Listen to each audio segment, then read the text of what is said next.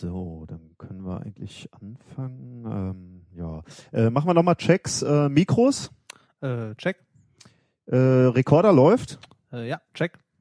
Äh, Bier hast du, ne? Äh, ja, ist da, check. Ähm, sorgfältig recherchierte Themen. Äh, was?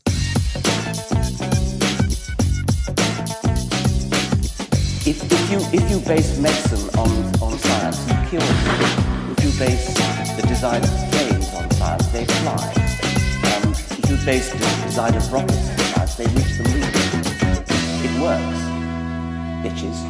Willkommen bei Methodisch Inkorrekt Folge 7, direkt aus der kleinsten Flasche der Wissenschaft. Heute begrüßt Sie wieder der Flaschengeist Reinhard Remfort Hallo. und der Korken, der diesen Flaschengeist bändigt. Nikolas Wörl, hallo. äh, ja, da brauchst du gar nicht so la- lachen. Ja, das, Dieses Intro hast du dir einfallen lassen. Ja, Ähm, Moment, Moment, du hast das aber ein bisschen umgeschrieben. ne? Ja, okay, das stimmt, ja. äh, Aber äh, die kleinste Flasche hast du ins Gespräch gebracht. Möchtest du äh, vielleicht ein Wort dazu sagen, was die kleinste Flasche ist? Ja. Ähm, das die kleinste Flasche ist ein äh, Gebilde. Äh, ich weiß gar nicht, ob sich das Mathematiker ausgedacht haben oder äh, Vermutlich. ist mal ja. ist. Man kann, es gibt das Ding aber so auch äh, Ja, aus, aus Glas geblasen und so, Ja. schön zum äh, ins Regal stellen und so.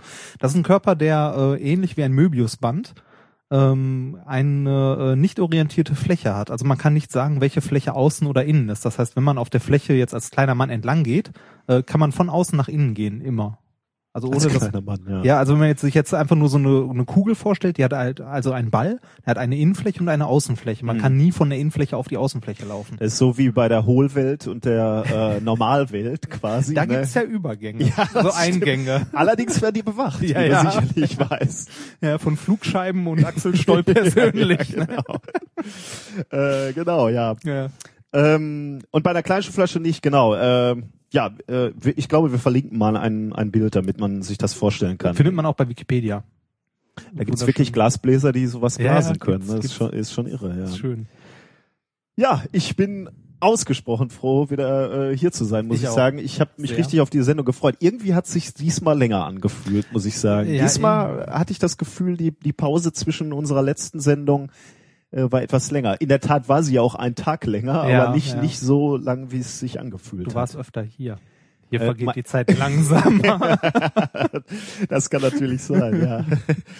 äh, ja, das führt uns zu, zu unserer obligatorischen Frage, wie es hier gelaufen ist. Ähm, ich kann dir gleich berichten, oder beziehungsweise ich habe ja beim letzten Mal schon davon erzählt, ähm, nach meinem Urlaub äh, hatte ich ja sofort einen ähm, Workshop organisiert. Ähm, also ich bin sofort aus dem Urlaub kurz hierhin für den Podcast, aber dann sofort wieder weg für zwei Tage zu diesem zu diesem Workshop, den ich organisiert habe. Wo wart ihr nochmal auf so einer Burg oder so, ne? Äh, also die, das ist eigentlich eine katholische Akademie, wo wir waren, Ah. äh, um uns dahin zurückzuziehen. Da, wo man als Physiker so hingeht, ne? genau. Um in Klausur zu gehen, um, um, um in Ruhe zu diskutieren. Und, und tatsächlich ist die, die Akademie so gelegen, dass man auch sehr gut diskutieren kann, weil sie liegt im Wald und man kann abends nicht entkommen. Äh, du bist also Mhm. tatsächlich darauf angewiesen, äh, da zu bleiben. Äh, das wollten wir aber auch, weil wir äh, abends noch gemeinsam gegrillt haben. ihr wolltet, dass niemand entkommt. Ja, quasi, ja. Ja. Äh, und das war wirklich schön. Es war sehr gelungen. Ich äh, muss sagen, ich war vorher etwas nervös und ich wusste nicht so genau warum. Also, okay, wenn man äh, zum ersten Mal so einen Workshop mit 20 Leuten organisiert, dann ist man wahrscheinlich sowieso ein bisschen nervös. Aber ich stellte dann fest, das ist der gleiche Grund, ähm, warum ich nicht gerne äh, meinen eigenen Geburtstag feiere. Ähm, immer wenn ich meinen eigenen Geburtstag feiere, dann fühle ich mich unheimlich gestresst, weil ich, weil ich das Gefühl habe, dass alle ähm, ein- eine gute Zeit haben müssen. Ja, und du verantwortlich dafür Ja, bist, genau. Ne? Ja, kann und das ist mir zu anstrengend und äh, deswegen feiere ich eigentlich nicht mehr gerne meinen Geburtstag. Nebenbei äh, bringt mir auch nichts, wenn wenn irgendjemand anders den Geburtstag ausrichtet dann für mich, dann bin ich Mhm. trotzdem die Hauptperson, fühle mich trotzdem verantwortlich. Und genau aus diesem Grund äh, war auch dieser Workshop ein bisschen anstrengend für mich, weil ich mich natürlich verantwortlich gefühlt habe. Kann ich verstehen. Genau aus dem Grund hat sich bei uns im Haus eingebürgert, dass äh, Geburtstage grundsätzlich in der Kneipe gefeiert werden. Ja, das würde mir nicht helfen. Dann, Doch, das, das hilft. Du gehst hin, schmeißt eine Runde, damit bist du raus und gut. Ja, ich bin mir nicht sicher, ob mir das helfen Und würde. da haben alle eine gute Zeit. Das kann sein, ja. Das kann sein. Ähm, ja, vielleicht sollte ich diesen Ansatz. Aber äh, war trotzdem wagen. erfolgreich. Es war, es war erfolgreich und auch schön, hat allen Leuten Spaß gemacht und das hat mir dann wiederum natürlich am Ende Spaß gemacht. Also wenn man, man hat da ja doch ein bisschen Überlegungen äh, reingesteckt, ähm, äh, auch in die Einladung der Leute und das war dann, war dann doch ziemlich spannend. Du weißt einfach nicht vorher, welche, welche Leute zusammenkommen und ob die zusammen finden und passen. Deswegen war ich schon so ein bisschen äh, nervös. Es ging im, im weiteren Sinne um die um Nanotechnologie, aber die Leute kamen aus sehr unterschiedlichen Richtungen. Also da waren Leute äh, dabei, die eher theoretisch arbeiten, eher Pragmaten, Leute aus der Industrie auch. Und äh, da war ich schon so ein bisschen ähm, angespannt, sagen wir mal. Aber spätestens nach dem Grillen äh, am ersten Abend war es ein voller Erfolg. Freut mich, dass Das du sehr während schön. ich hier Knechte grillst. ja, ähm, was haben wir noch? Ach genau, äh, was noch hier war, du erinnerst dich ja noch äh, bestimmt an die Leute, die wir betreut haben. Was für Leute? ja, ich habe Leute betreut. Ja, du hast ja auch hier Nein, im, im hast ja Podcast darüber erzählt, Ja. ähm, dass wir hier eine kleine UN-Vollversammlung haben. Genau. Ähm, Die Leute sind mittlerweile ja wieder weg und äh, war ja soweit auch alles erfolgreich, hat gut funktioniert und so. Und äh, äh, jetzt hat sich der Veranstalter dieser Summer School bei uns bedankt. Ja, äh, das ist noch nicht erstaunlich. Ne? Ja, nee, das ist noch nicht Den erstaunlich. feuchten Händedruck kriegen wir ja, relativ den kriegen wir häufig. genau. Nee, diesmal äh, war äh, an diesen feuchten Händedruck gebunden eine E-Mail mit einem äh, 150 Euro Amazon-Gutschein. Das fand ich äh, insofern, äh, also für dich wohlgemerkt und für mich. Ne? Und Ja, das, ja, das- das fand ich insofern herausragend. Äh, also ist ja schon toll, wenn äh, wenn wenn man ähm, also die dazu muss man sagen, die Gäste waren ja eingeladen von der Universität. Also es gehörte eigentlich, man hätte auch sagen können, das gehört zu unserem Beruf, dass wir Ja. auch Gäste betreuen, auch wissenschaftliche Gäste betreuen. Ähm, dass sie aber trotzdem einen Gutschein noch haben äh, rausspringen lassen, fand ich ausgesprochen nobel und dass der auch noch eine Höhe hat, wo man sagt, wow, also sonst, wenn, wenn du so ein 20 Euro hier kauft, dir ein Taschenbuch, dann sagst du, ist schön, aber es ändert jetzt, äh, also ist jetzt keine Gratifikation, die dir unendlich in Erinnerung bleibt. Aber ich muss sagen, 150 Euro Ja, Amazon ist ist, schon so ein. Gutschein, wo ich sag, äh, da kann man so richtig mal nachdenken, was man dafür kauft. Schon überlegt, was du deiner Frau davon kaufst? Hä? Jetzt, wo sie davon erfahren hat? Ich, ich weiß tatsächlich noch nicht, weil ich ich, ich habe dir ja vorgeschlagen, dass wir ähm, äh, dass wir Technik auch hier für diese Veranstaltung hier äh, kaufen, aber ähm, das haben wir ja in der Zwischenzeit schon von anderem Geld erledigt, denn wir haben in den letzten Tagen, gestern um genau zu sein, ähm, ein wenig Technik aufgerüstet für diesen Podcast. Also auch ihr Hörer werdet hoffentlich davon profitieren. ja, wir hatten ja das ein oder andere Mal in der ein oder anderen Sendung ein bisschen äh, knistern. Also um genau zu sein, fast in jeder. Ne? Ja, Also, nee, ich glaube, da war auch mal eine bei, wo es nicht. ja, aber eher so in der Größenordnung. Ja, wir, wir, wir dachten, es war bei manchen nicht so viel, bei manchen hat es mich persönlich schon gestört. Ähm, wir hören das ja bei der Aufnahme nicht, sondern erst nachher bei dem Aufgenommenen. Äh, wir haben mal vermutet, es ist das Notebook, das war es nicht. Ähm, dann haben wir vermutet, es ist irgendein Kabel, äh, könnte immer noch sein. Wir finden es nicht. Aber Genau, daraufhin haben wir jetzt Geld in die Hand genommen. Wir Ja. erschlagen das Problem mit Geld und äh, haben alle Kabel nochmal äh, neu gekauft, weil wir bisher so die billigsten bei Thomann bestellt haben. ähm, jetzt haben wir ein bisschen aufgerüstet. Schauen wir mal, ob ob's das, ähm, ob, ob es das bringt. Ähm, außerdem haben wir noch ähm, uns einen Außenrekorder Ja, äh, gekauft, der uns zum einen als Backup dient hier im Studio, aber wir denken ja darüber nach, äh, unsere Aufnahmen auch zu erweitern. Ähm, wir wollen also mit dem mit der Idee tragen wir uns schon etwas länger. Wir wollen äh, Interviews machen mit Leuten, ähm, die von der Uni von der Uni oder außerhalb der Uni, außerhalb. die interessante an- die an interessanten Themen arbeiten. Äh, das soll mit dem Außenrekorder passieren und Das ist die meiner Meinung nach viel interessantere Sache, wenn wir mal wieder zusammen auf irgendeiner äh, geschäftlichen Dienstreise unterwegs sind, äh, ein bisschen berichten aus dem entsprechenden Land, wo man denn da mal eventuell äh, Und eine gewisse für- Zeit verbringt. für das nächste Land kümmerst du dich gerade um eine Terminfindung und um Visa. Ja, richtig. Äh, ich, wir verraten aber, glaube ich, noch nicht, äh, in welches Land es dann geht. Ne? Ah, Nein, noch nicht. In dem Land werden wir dann aber äh, allerdings auch eine Sendung produzieren wollen und wir wollen ein bisschen Erlebnisberichte machen, wie ergeht es äh, Wissenschaftlern in fremden Ländern und so. Und wir wollen euch halt, ähm, ja, wir wollen im Grunde genommen die, die Reise so ein bisschen, wie hast du heute gesagt, so ein, quasi ein Reisetagebuch. Tagebuch mit reichlich Fotos und so auch, ne? Das äh, Hoffe verspreche ich. versprech nicht zu viel. Ja, das stimmt auch wieder. Mit reichlich Audio-Content. Außerdem, was ich mir davon auch noch verspreche, von diesem, von diesem Außenrekorder, ist, dass wir ähm, etwas flexibler sind, was die Experimente betrifft. Ähm, bisher musste man ja immer hier alles, also letztes Mal hatten wir ja diese Mikrowelle hier reingekarrt. Du hast Äh, nur Angst um dein Büro, oder? Wenn es irgendwann mit Feuer anfängt und so. mit dem Außen, äh, mit dem Außenmikrofon können wir einfach auch dahin gehen, wo es richtig gefährlich ist. In unser Labor, oder? Das Ach genau, noch zu, wie, wie lief's die Woche? Ich hatte ein Leck an meiner Anlage und hab's heute gefunden. Hurra. Nicht-Physiker sind da jetzt ja super, aber jeder, der schon mal so ein Leck an so einer Vakuumanlage gesucht hat, Weiß- weiß, wie schlimm sowas sein kann. das kann, äh, das kann länger dauern. Ja, das, ne? das äh, geht hin bis, äh, also das kann führen zu äh, die halbe Anlage mit Alufolie abkleben, um es zu finden. Und das ist dann tatsächlich schon, schon ein bisschen aufwendiger, Ja, ein bisschen richtig. mehr Arbeit. So, Ja, ähm, Genug mal, des ich, Ganzen. Ja, ich muss hier mal auf eine Taste drücken. Was, was guckst du so zweifelnd? ich, ich höre Musik. Du hörst Musik, die ich angeschaltet habe, ja. Ich verkünde, ja. wir haben Fehler gemacht, mein Freund. Bist du sicher? ja, wir müssen Viele? ein, boah, wir müssen eine Errata verkünden, wieder mal. Machen wir Äh, das jetzt immer mit so einer tragenden Musik im Hintergrund? Nein, aber ich möchte es dann, dann Ah, schon, jetzt erkenne ich sogar. ehrlich, ja. warte, das ist die Hymne von Italien. Ferrari. Ja, genau. Kennt man nur von Schumacher. Das ist die Schumacher-Hymne. Äh, ja, junger Padawan, äh, wir müssen uns beim italienischen Volk entschuldigen.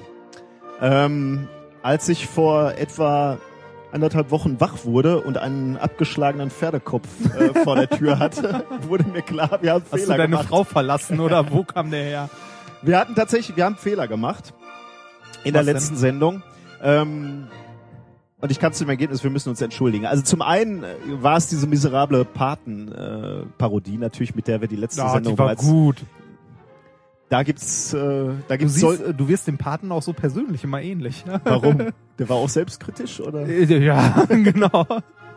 Hat sich immer sehr um seine Untergebenen gekümmert und so.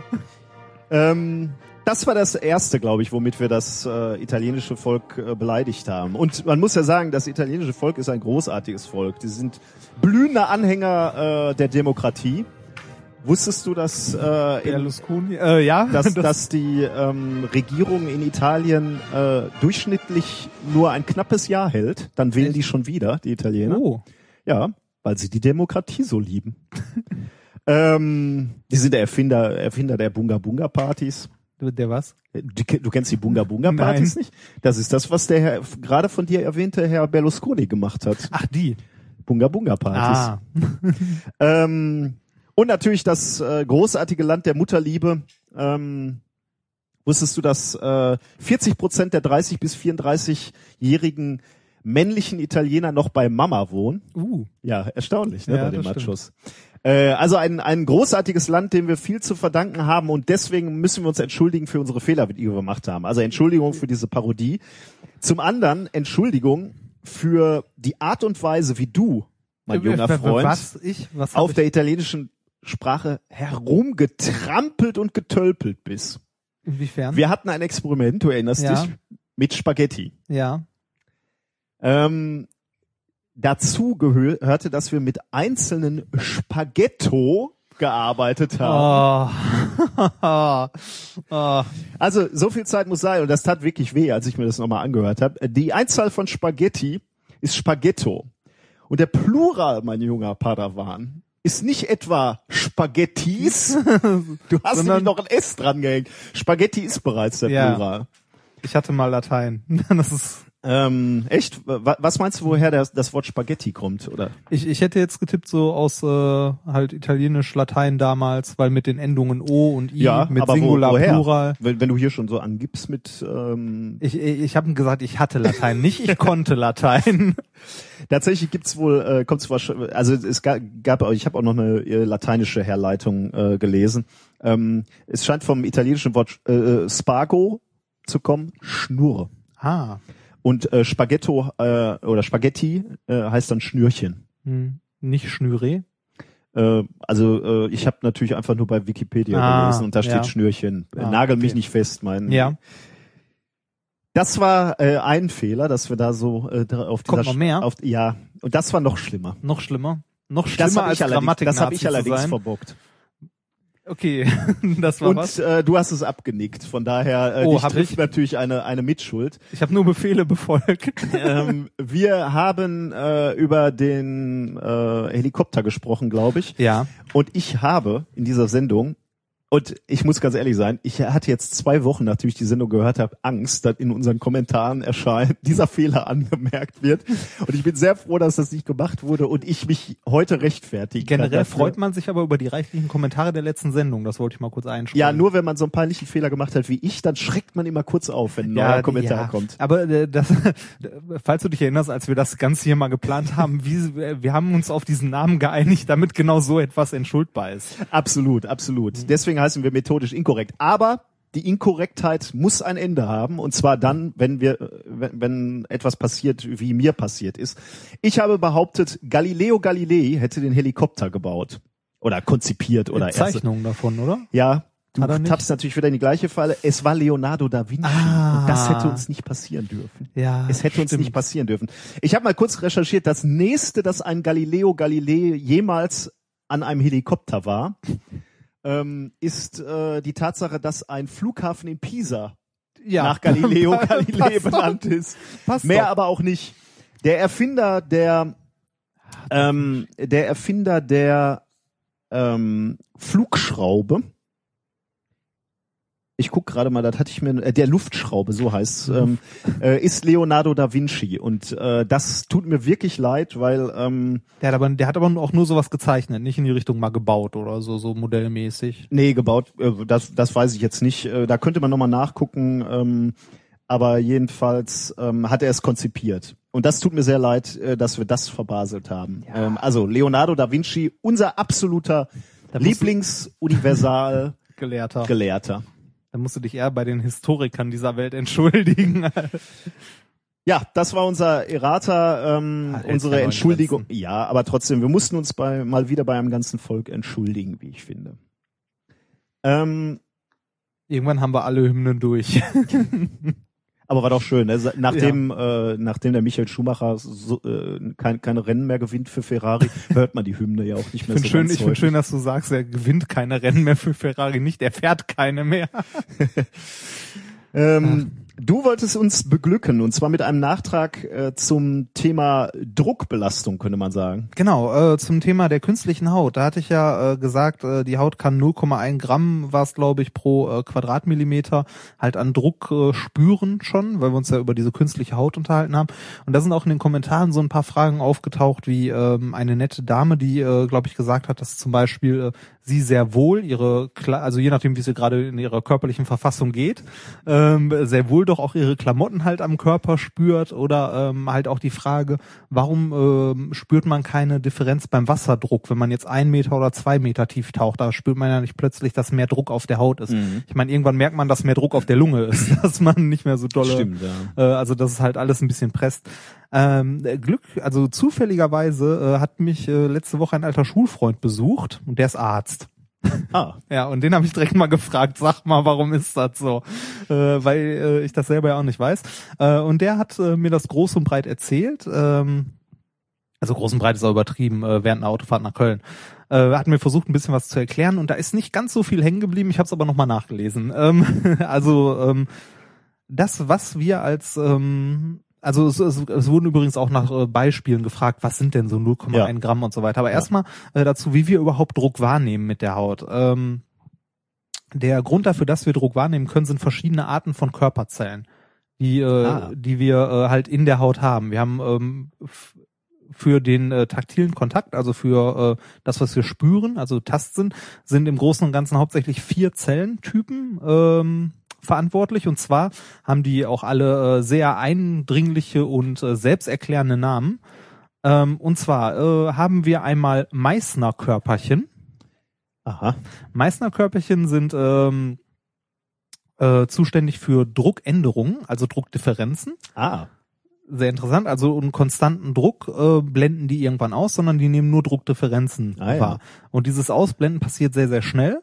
Und zwar äh, zwischen 50 und 500 Millisekunden brauchen Ui. die dafür. Also wenn einmal ein fester Druck da ist und der sich nicht ändert, nehmen die nichts mehr wahr, sondern die reagieren nur auf die Druckänderung. Äh, und zwar sehr schnell. Dann äh, haben wir ähm, die Ruffini-Körperchen. Die sind äh, zuständig für Dehnungsreize, also wenn die Haut gedehnt wird, Mhm. äh, was beim Druck ja in gewisser Weise auch passiert, dass die Haut Ja. um die Druckstelle herum halt ein bisschen gedehnt wird. Dann haben wir ein wunderschöner Name äh, Vater Pacini Lamellenkörperchen. Mhm. Ich hoffe, dass ich das richtig ausgesprochen habe. Äh, die äh, registrieren Vibration. Und das auch sehr schnell. Und dann haben wir die immer griesgrämigen Merkelzellen. die Merkelzellen, ähm, die äh, sind Sensoren für die Druckintensität, also wie fest der Druck ist, der auf den Körper wirkt. Mhm. Und die sind relativ langsam. Die nehmen äh, halt, äh, also die äh, haben ungefähr eine Frequenz von drei Hertz, mit der die, also so stand bei Wikipedia, Ja, okay. ähm, mit der die halt äh, Änderungen beziehungsweise Druckintensitäten abtasten können. Äh, das heißt also im Großen und Ganzen, ähm, das, was wir als Druck wahrnehmen, ist, äh, sind Druckänderungen Ja. eigentlich, also Druckdifferenzen zwischen, äh, also wenn ich jetzt an einer Stelle des Fingers drücke, merke ich an dieser Stelle, dass da irgendwo was drückt. Wenn ich flächig äh, mit irgend mit einem Stempel oder so auf die Hand drücke, merke ich nicht jede einzelne Fläche des Stempels, sondern Oder eben bei diesem besagten Wasserdruck, ne? Äh, wenn ich Genau, das ist äh, halt Ja. das, äh, die Analogie dazu. Der Wasserdruck, der halt flächig auf die ganze Haut wirkt, der wirkt halt, äh, aber der ändert sich dann auch nicht Ja. mehr und vor allem ist er flächig. Das heißt, äh, sowohl die ähm, Meißner Zellen nehmen das nicht wahr, weil er sich nicht mehr ändert, wenn man Mhm. jetzt in einer gewissen Tiefe ist, ähm, als auch die äh, Merkel-Zellen nehmen es nicht wahr, weil sich der Druck nicht ändert. ja, Und ähm, das ist schon mal die Frage, warum, warum man ähm, so diese Druck, diesen Druck beim Wasser dann zum Beispiel nicht spürt. ja, Ähm, die Frage, die jetzt allerdings dann auch noch gestellt wurde, ist, wenn man das nicht spürt, warum spürt man dann eine Mücke? Ja, da wäre dann ja vermutlich wieder eine Änderung, ne? Also ein Insekt, was ein bisschen läuft über dein, äh, über deine Haut, äh, würde ich jetzt sagen, ändert ja. Ja. den Druck von von einer Position zur nächsten. Hätte ich auch gedacht. Ähm, das ist es aber nicht ganz. Ich habe dann nämlich mal nachgeguckt, was so eine Mücke wiegt. Eine Mücke wiegt im Durchschnitt, äh, die Durchschnittsmücke, äh, zwischen zwei und zweieinhalb Milligramm. Zwei und zweieinhalb Milligramm, Das heißt, das ist unter dem, was, was du wir als Schwellwert hier genau angegeben hatten. Genau, ne? das heißt, das würdest du gar nicht spüren. Wir haben aber noch eine Art von Zellen und zwar an den Haarfollikeln. Ja, Genau, das- ja. ja, schön. Ja. Und wenn die berührt werden oder bewegt werden, ähm, dann, äh, also um das Haarfollikel unten rum sind halt äh, ein Bündel von Nervenzellen, die darauf dann reagieren. Mhm. Und ähm, dadurch äh, nehmen wir auch äh, halt Veränderungen oder ähm, halt äh, Berührungen an diesen Haaren äh, sehr, sehr deutlich wahr. Von zum Beispiel Mücken. Die Mücke an sich, einfach nur den Druck der Mücke, den Würde man würden- nicht merken. Genau, den Ah, würdest, ja. den du nicht spüren. Interessant, ne? ja, das ist wirklich interessant. Ja, Und ähm, dann äh, bin ich halt noch der äh, der Frage nachgegangen, äh, um wir wollten halt Alltagsbeispiele, also beziehungsweise einer ein Ich Hörer wollte Alltagsbeispiele. um, um dann noch eben äh, ja, dann, dann also wenn wenn so viele unterschiedliche äh, Faktoren da eine Rolle spielen bei dem äh, beim beim Messen oder beim beim Fühlen von von Druck oder Ja. Berührung kann man sich auch vorstellen, dass unterschiedliche Tageszustände auch dazu führen, dass man Druck anders wahrnimmt. Denn das war ja auch eine Frage äh, in in unserem ähm, Forum. Ähm, wie, wie es an manchen Tagen ein Schuh als unangenehm empfunden werden kann und an anderen Tagen äh, als, als weniger unangenehm. genau. Äh, das das äh, könnte dann eine interessante äh, Begründung sein, warum, warum da die Sachen unterschiedlich wahrgenommen werden. Oder für, für mich war es interessant, ich habe äh, in mancher Sichten, äh, Hinsicht bin ich nämlich ein extremes Weichei, würde ich sagen, was, was, äh, was, was, solche Reize angeht. Und in, in, anderen Hinsicht würde ich mich schon als verhältnismäßig leidensfähig betrachten. Ein Beispiel dafür ist, du kletterst ja und trägst diese Kletterschuhe. Ich hatte die einmal in meinem Leben an, ne? Das, das kann nicht gesund sein. Tatsächlich wäre mein Beispiel jetzt aus dem Bereich des Kletterns gekommen. Ich kann zum Beispiel überhaupt nicht Merino-Wolle, also viele Funktionskleidung ist aus Mhm. Merino-Wolle, die kann ich nicht ertragen. Tragen, selbst die beste Qualität von Merino-Wolle, weil, ähm, weil mich diese, diese Wolle eben äh, piekst an der Haut und das macht Mhm. mich wahnsinnig. Also ich, ich, ich merke das und das macht mich wahnsinnig. Ich kann, das, kann dies, diese Merino-Wolle nicht tragen. Jetzt könnte man sagen, was ein Weichei, Mhm. aber Klettern zum Beispiel, wo du ja wirklich äh, massiv dein, dein, deine Hand äh, zwischen Felsen auch klemmst und äh, Mhm. also teil- teilweise halt bis zum Blut kletterst, da habe ich eigentlich keine, äh, das empfinde ich zumindest nicht als unangenehm. Ich merke schon den Schmerz, aber das kann Ja. ich ganz gut aushalten. Und die, die Belastungen sind ja völlig unterschiedlich. Ja, da könnte ich mir mal vorstellen, dass das eine Belastung ist, also an der Hand, die immer an der gleichen Stelle ist oder zumindest bewusst an der Stelle ist und das andere ist immer ein überraschender Reiz an einer anderen Stelle. Könnte sein, ja. Und äh, was, äh, da kommt noch der Punkt dazu, den äh, mein Kollege halt auch meinte, äh, der äh, Körper beziehungsweise das Gehirn ist äh, großartig darin, äh, dauernde Reize äh, auszublenden. Passi äh, funktioniert super bei, äh, bei Druck, also bei Kleidung zum Beispiel. Das kann das Gehirn sehr schnell ausblenden. Und Gerüche. Ah ja, das ist natürlich auch Ja. gut, ja. Äh, wäre auch mein, mein nächster Punkt gewesen, soweit wie, äh, ansonsten würde man ja wahnsinnig werden, beispielsweise, wenn man äh, so eine, so eine großflächige Druckbelastung erfährt, also beispielsweise, wenn ich einen schweren Rucksack tragen Ja. würde oder so, ähm, da, da müssten ja alle Rezeptoren feuern auf einmal Ja. und dann wird's ja vermutlich bekloppt werden. Aber in dem Fall nimmt der Körper dann vermutlich einmal wahr, der Rucksack ist da Mhm. und umklammert dich überall Und blendet und dann, dann, aus. ist es gut. Ja. Druckbelastung finde ich persönlich eher angenehm als unangenehm.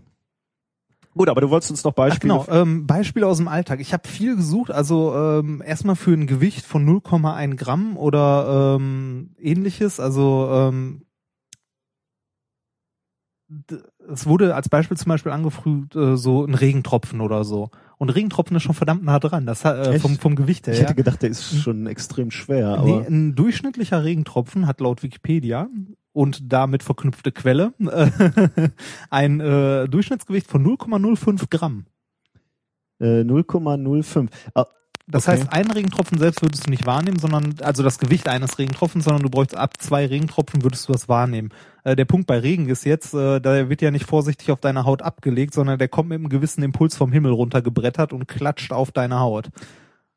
Äh, was wir äh, gut, Und äh, dazu kommt ja auch noch Temperatur und so weiter. was wir nicht vernachlässigen dürfen, ist äh, was was die Haut wahrnimmt. Äh, diese Zahl, die wir hatten, war 0,1 Gramm pro Quadratmillimeter. Millimeter, ja, ja, Der Tropfen wäre jetzt auch noch sogar noch, also wenn er nur liegen würde, noch viel größer. Richtig. Äh, Ehrlich gesagt hätte ich dazu. immer gedacht, einen Tropfen würde ich wahrnehmen, wenn der sich so an meinen ähm, an meiner Haut schmiegt. Ohne Temperaturänderung? Ohne so? Temperatur vermutlich nicht und, und Ja. ohne ohne den den äh, den Impuls, den, Aufguss, er ja. beim beim Aufprall hat. Ja, hätte ich hätte man nicht gedacht. Dann ist 0,1 Gramm gar nicht so äh, Nee, das ist echt wenig. gar nicht so. Äh, ich ich hätte jetzt So. gesagt, ist gar nicht so wenig. Also ich hätte jetzt gedacht, wir sind da sehr gut in ganz kleine Drücke merken. Aber wenn so ein Regentropfen nicht mal ausreicht, um äh, um gespürt zu werden Ja, das eigentlich. stimmt, Was das hast du denn noch für Beispiele? Äh, ja, ich, ich habe ich hab dann mal weiter gesucht. Äh, Wie gesagt, die Mücke ist ja auch weit, weit drunter. Ähm, dann äh, was, dann habe ich überlegt, was begegnet einem noch in seinem Alltag? Äh, ein Karat.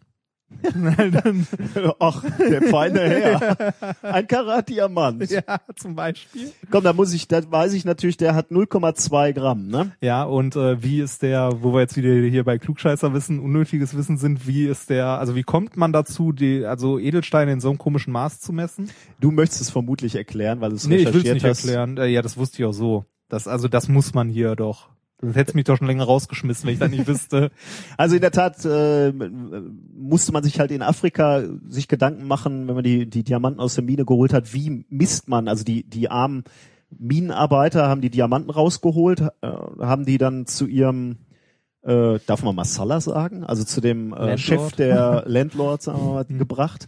Der hat dann den, das Gewicht dieser, ähm, dieser Diamanten gewogen und hat die Bergleute dann quasi ausgezahlt. Ähm, miserabel. Ja, ja.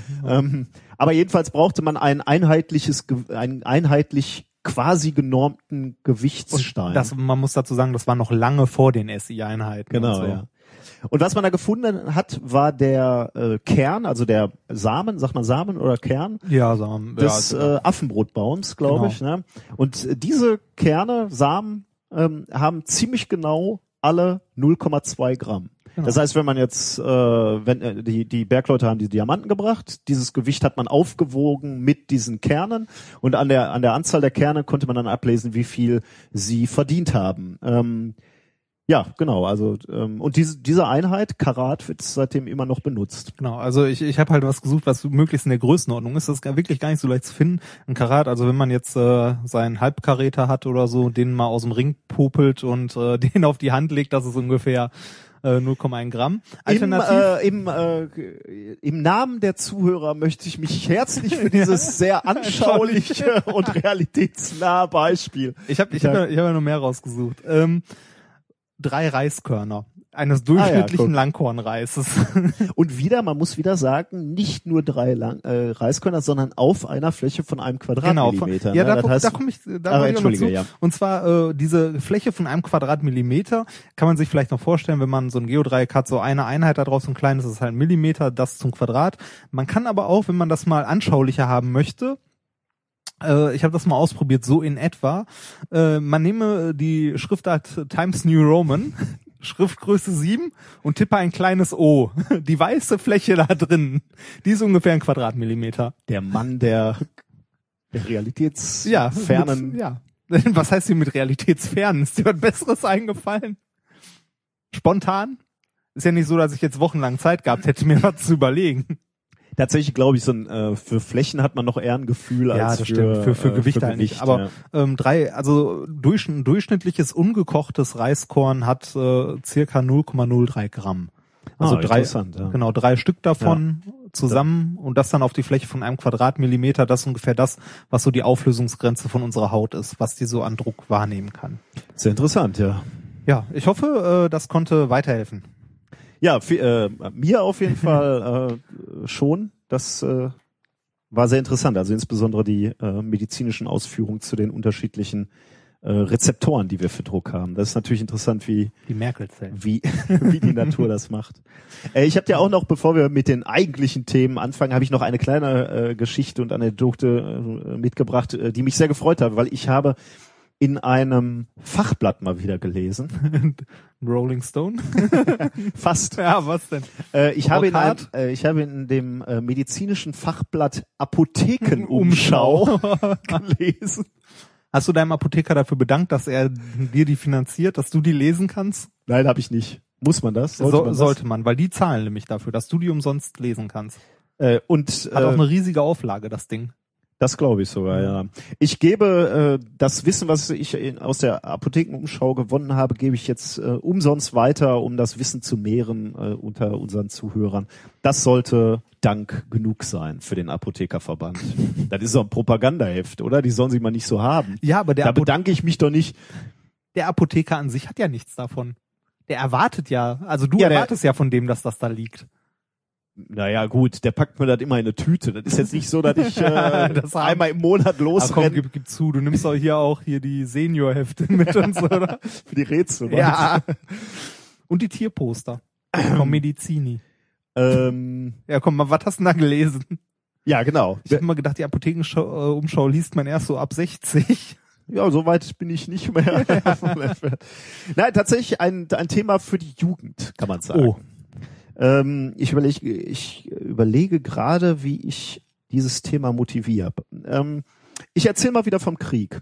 Als ich äh, nicht in, in den Krieg gegangen bin, sondern Zivildienst gemacht, gemacht habe, das ist einige Ah, Jahre, Verweigerer. ja, Aha. das ist ein paar Jahre her, da musste man noch dienen, dem, dem Volke. Und ich habe mich dazu entschieden, an der Heimatfront zu dienen. Also, du, war, du warst also damals noch nicht körperliches Wrack genug, um ausgemustert zu werden? ich, aus den Worten höre ich, du, dich haben sie ausgemustert. Ja, haben sie. da war, da war die Latte aber nicht mehr so hoch, um ausgemustert zu Ah, werden.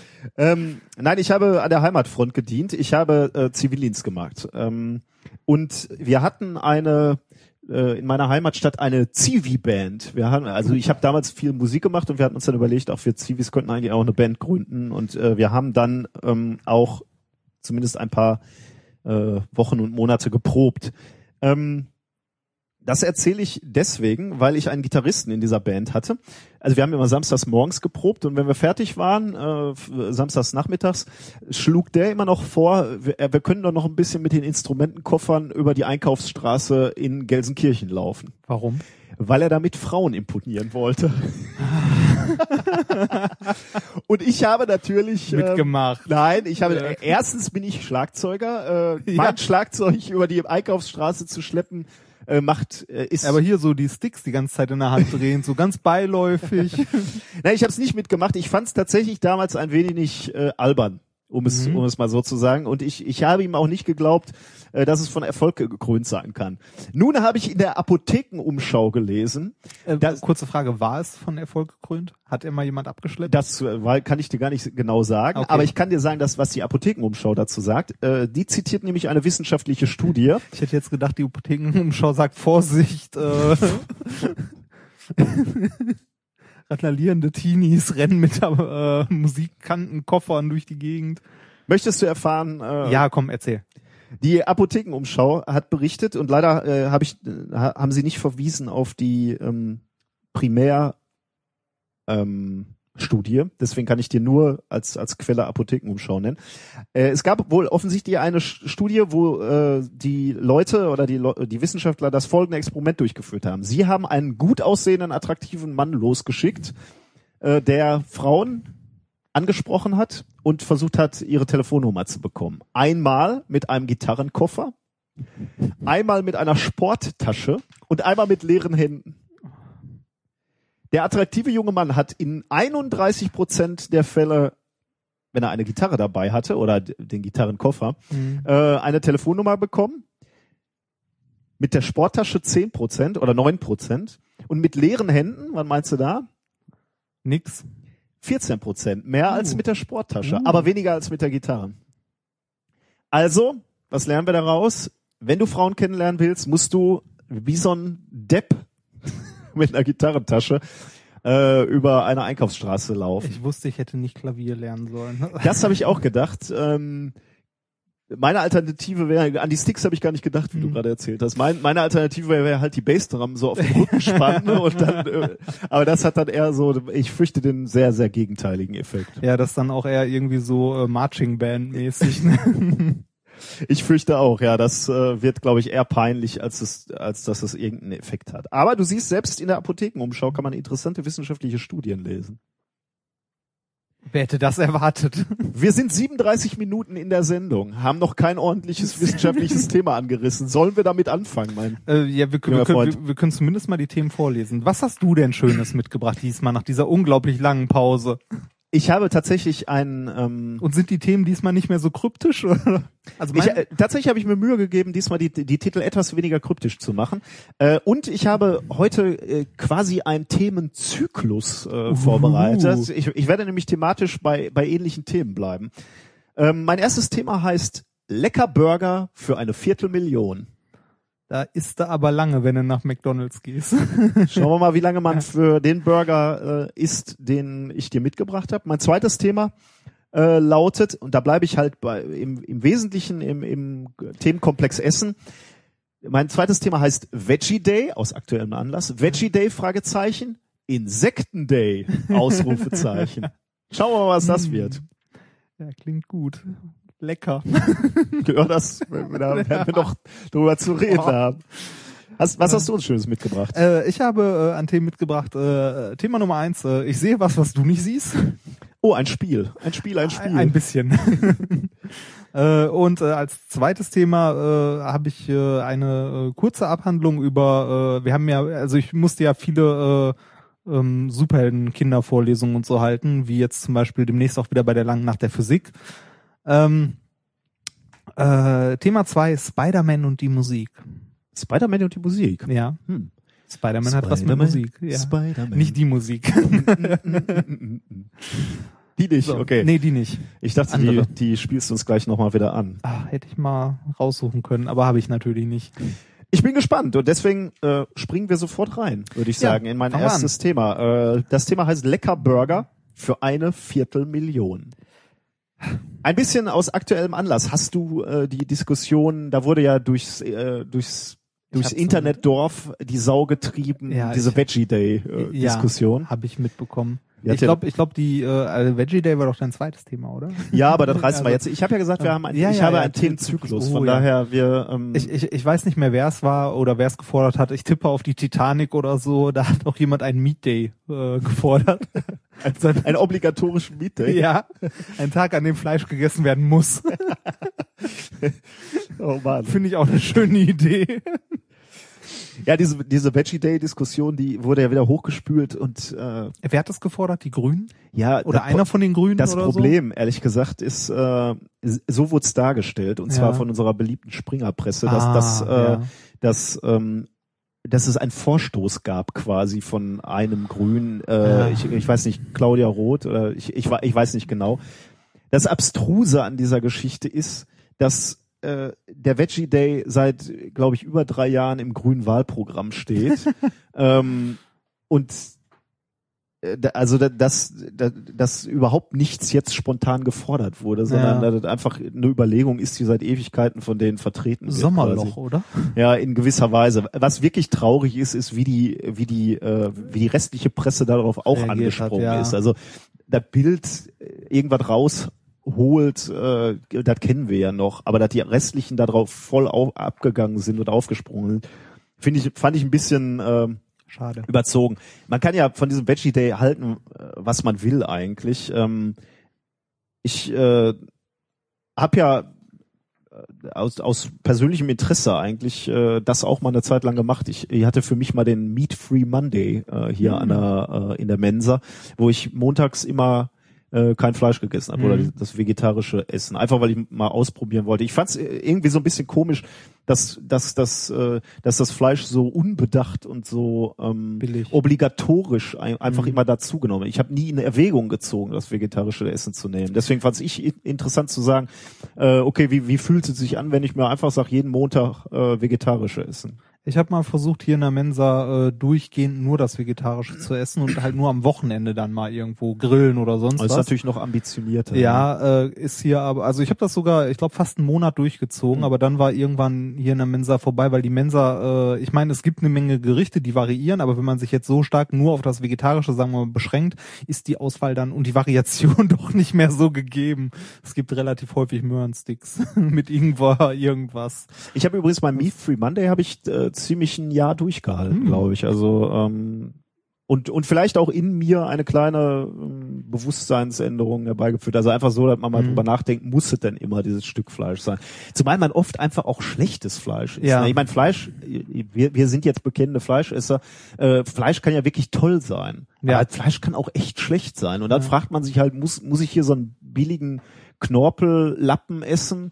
Äh, oder würde dann nicht besser sein, wenn ich ein paar Nudeln oder Pasta, Ja. die ja äh, dann eigentlich viel besser schmecken, äh, zu nehmen? Und das, und das labbrige Stück klein zu hacken und als Bolognese-Soße drüber zu machen. Vielleicht, ja. äh, weißt, weißt du, was ich an, an, an dieser Veggie Day Diskussion oder wa- was, was ich an diesen Veggie Day Initiativen eigentlich ganz äh, sympathisch finde, ist, wenn, wenn im Vergleich zu, also ich will jetzt niemandem zu nahe treten, aber häufig sind ja diese Veganismus oder Vegetarismus ähm, Argumentation so unheimlich moralisch Ja. äh, belastet. Ne? Ja. Es geht immer ums Leiden der Tiere und Ja, äh, ähm, das kann man alles so sehen, ne? das ist überhaupt kein, keine Frage, aber ich finde es ein bisschen anstrengend. So, ähm, deswegen finde ich äh, die, die, die, die Veganer hängen diesen Hammer immer so unheimlich hoch und diese moralische Keule, äh, das ist immer gleich ganz große Ethik, die da, Mhm. äh, die da eine Rolle spielt. Und vielleicht ist es nur meine persön mein persönlicher Eindruck, aber ich habe äh, das Gefühl, bei dieser Veggie Day Initiative oder bei diesen, bei diesen Gedanken, bei diesen Modellen für, für dieses Veggie Day, ähm, da spielt das eigentlich eine untergeordnete Rolle. Also so tieremanzipatorische äh, Hm. Überlegungen sind, sind, spielen da eigentlich keine Rolle oder vielleicht untergeordnet.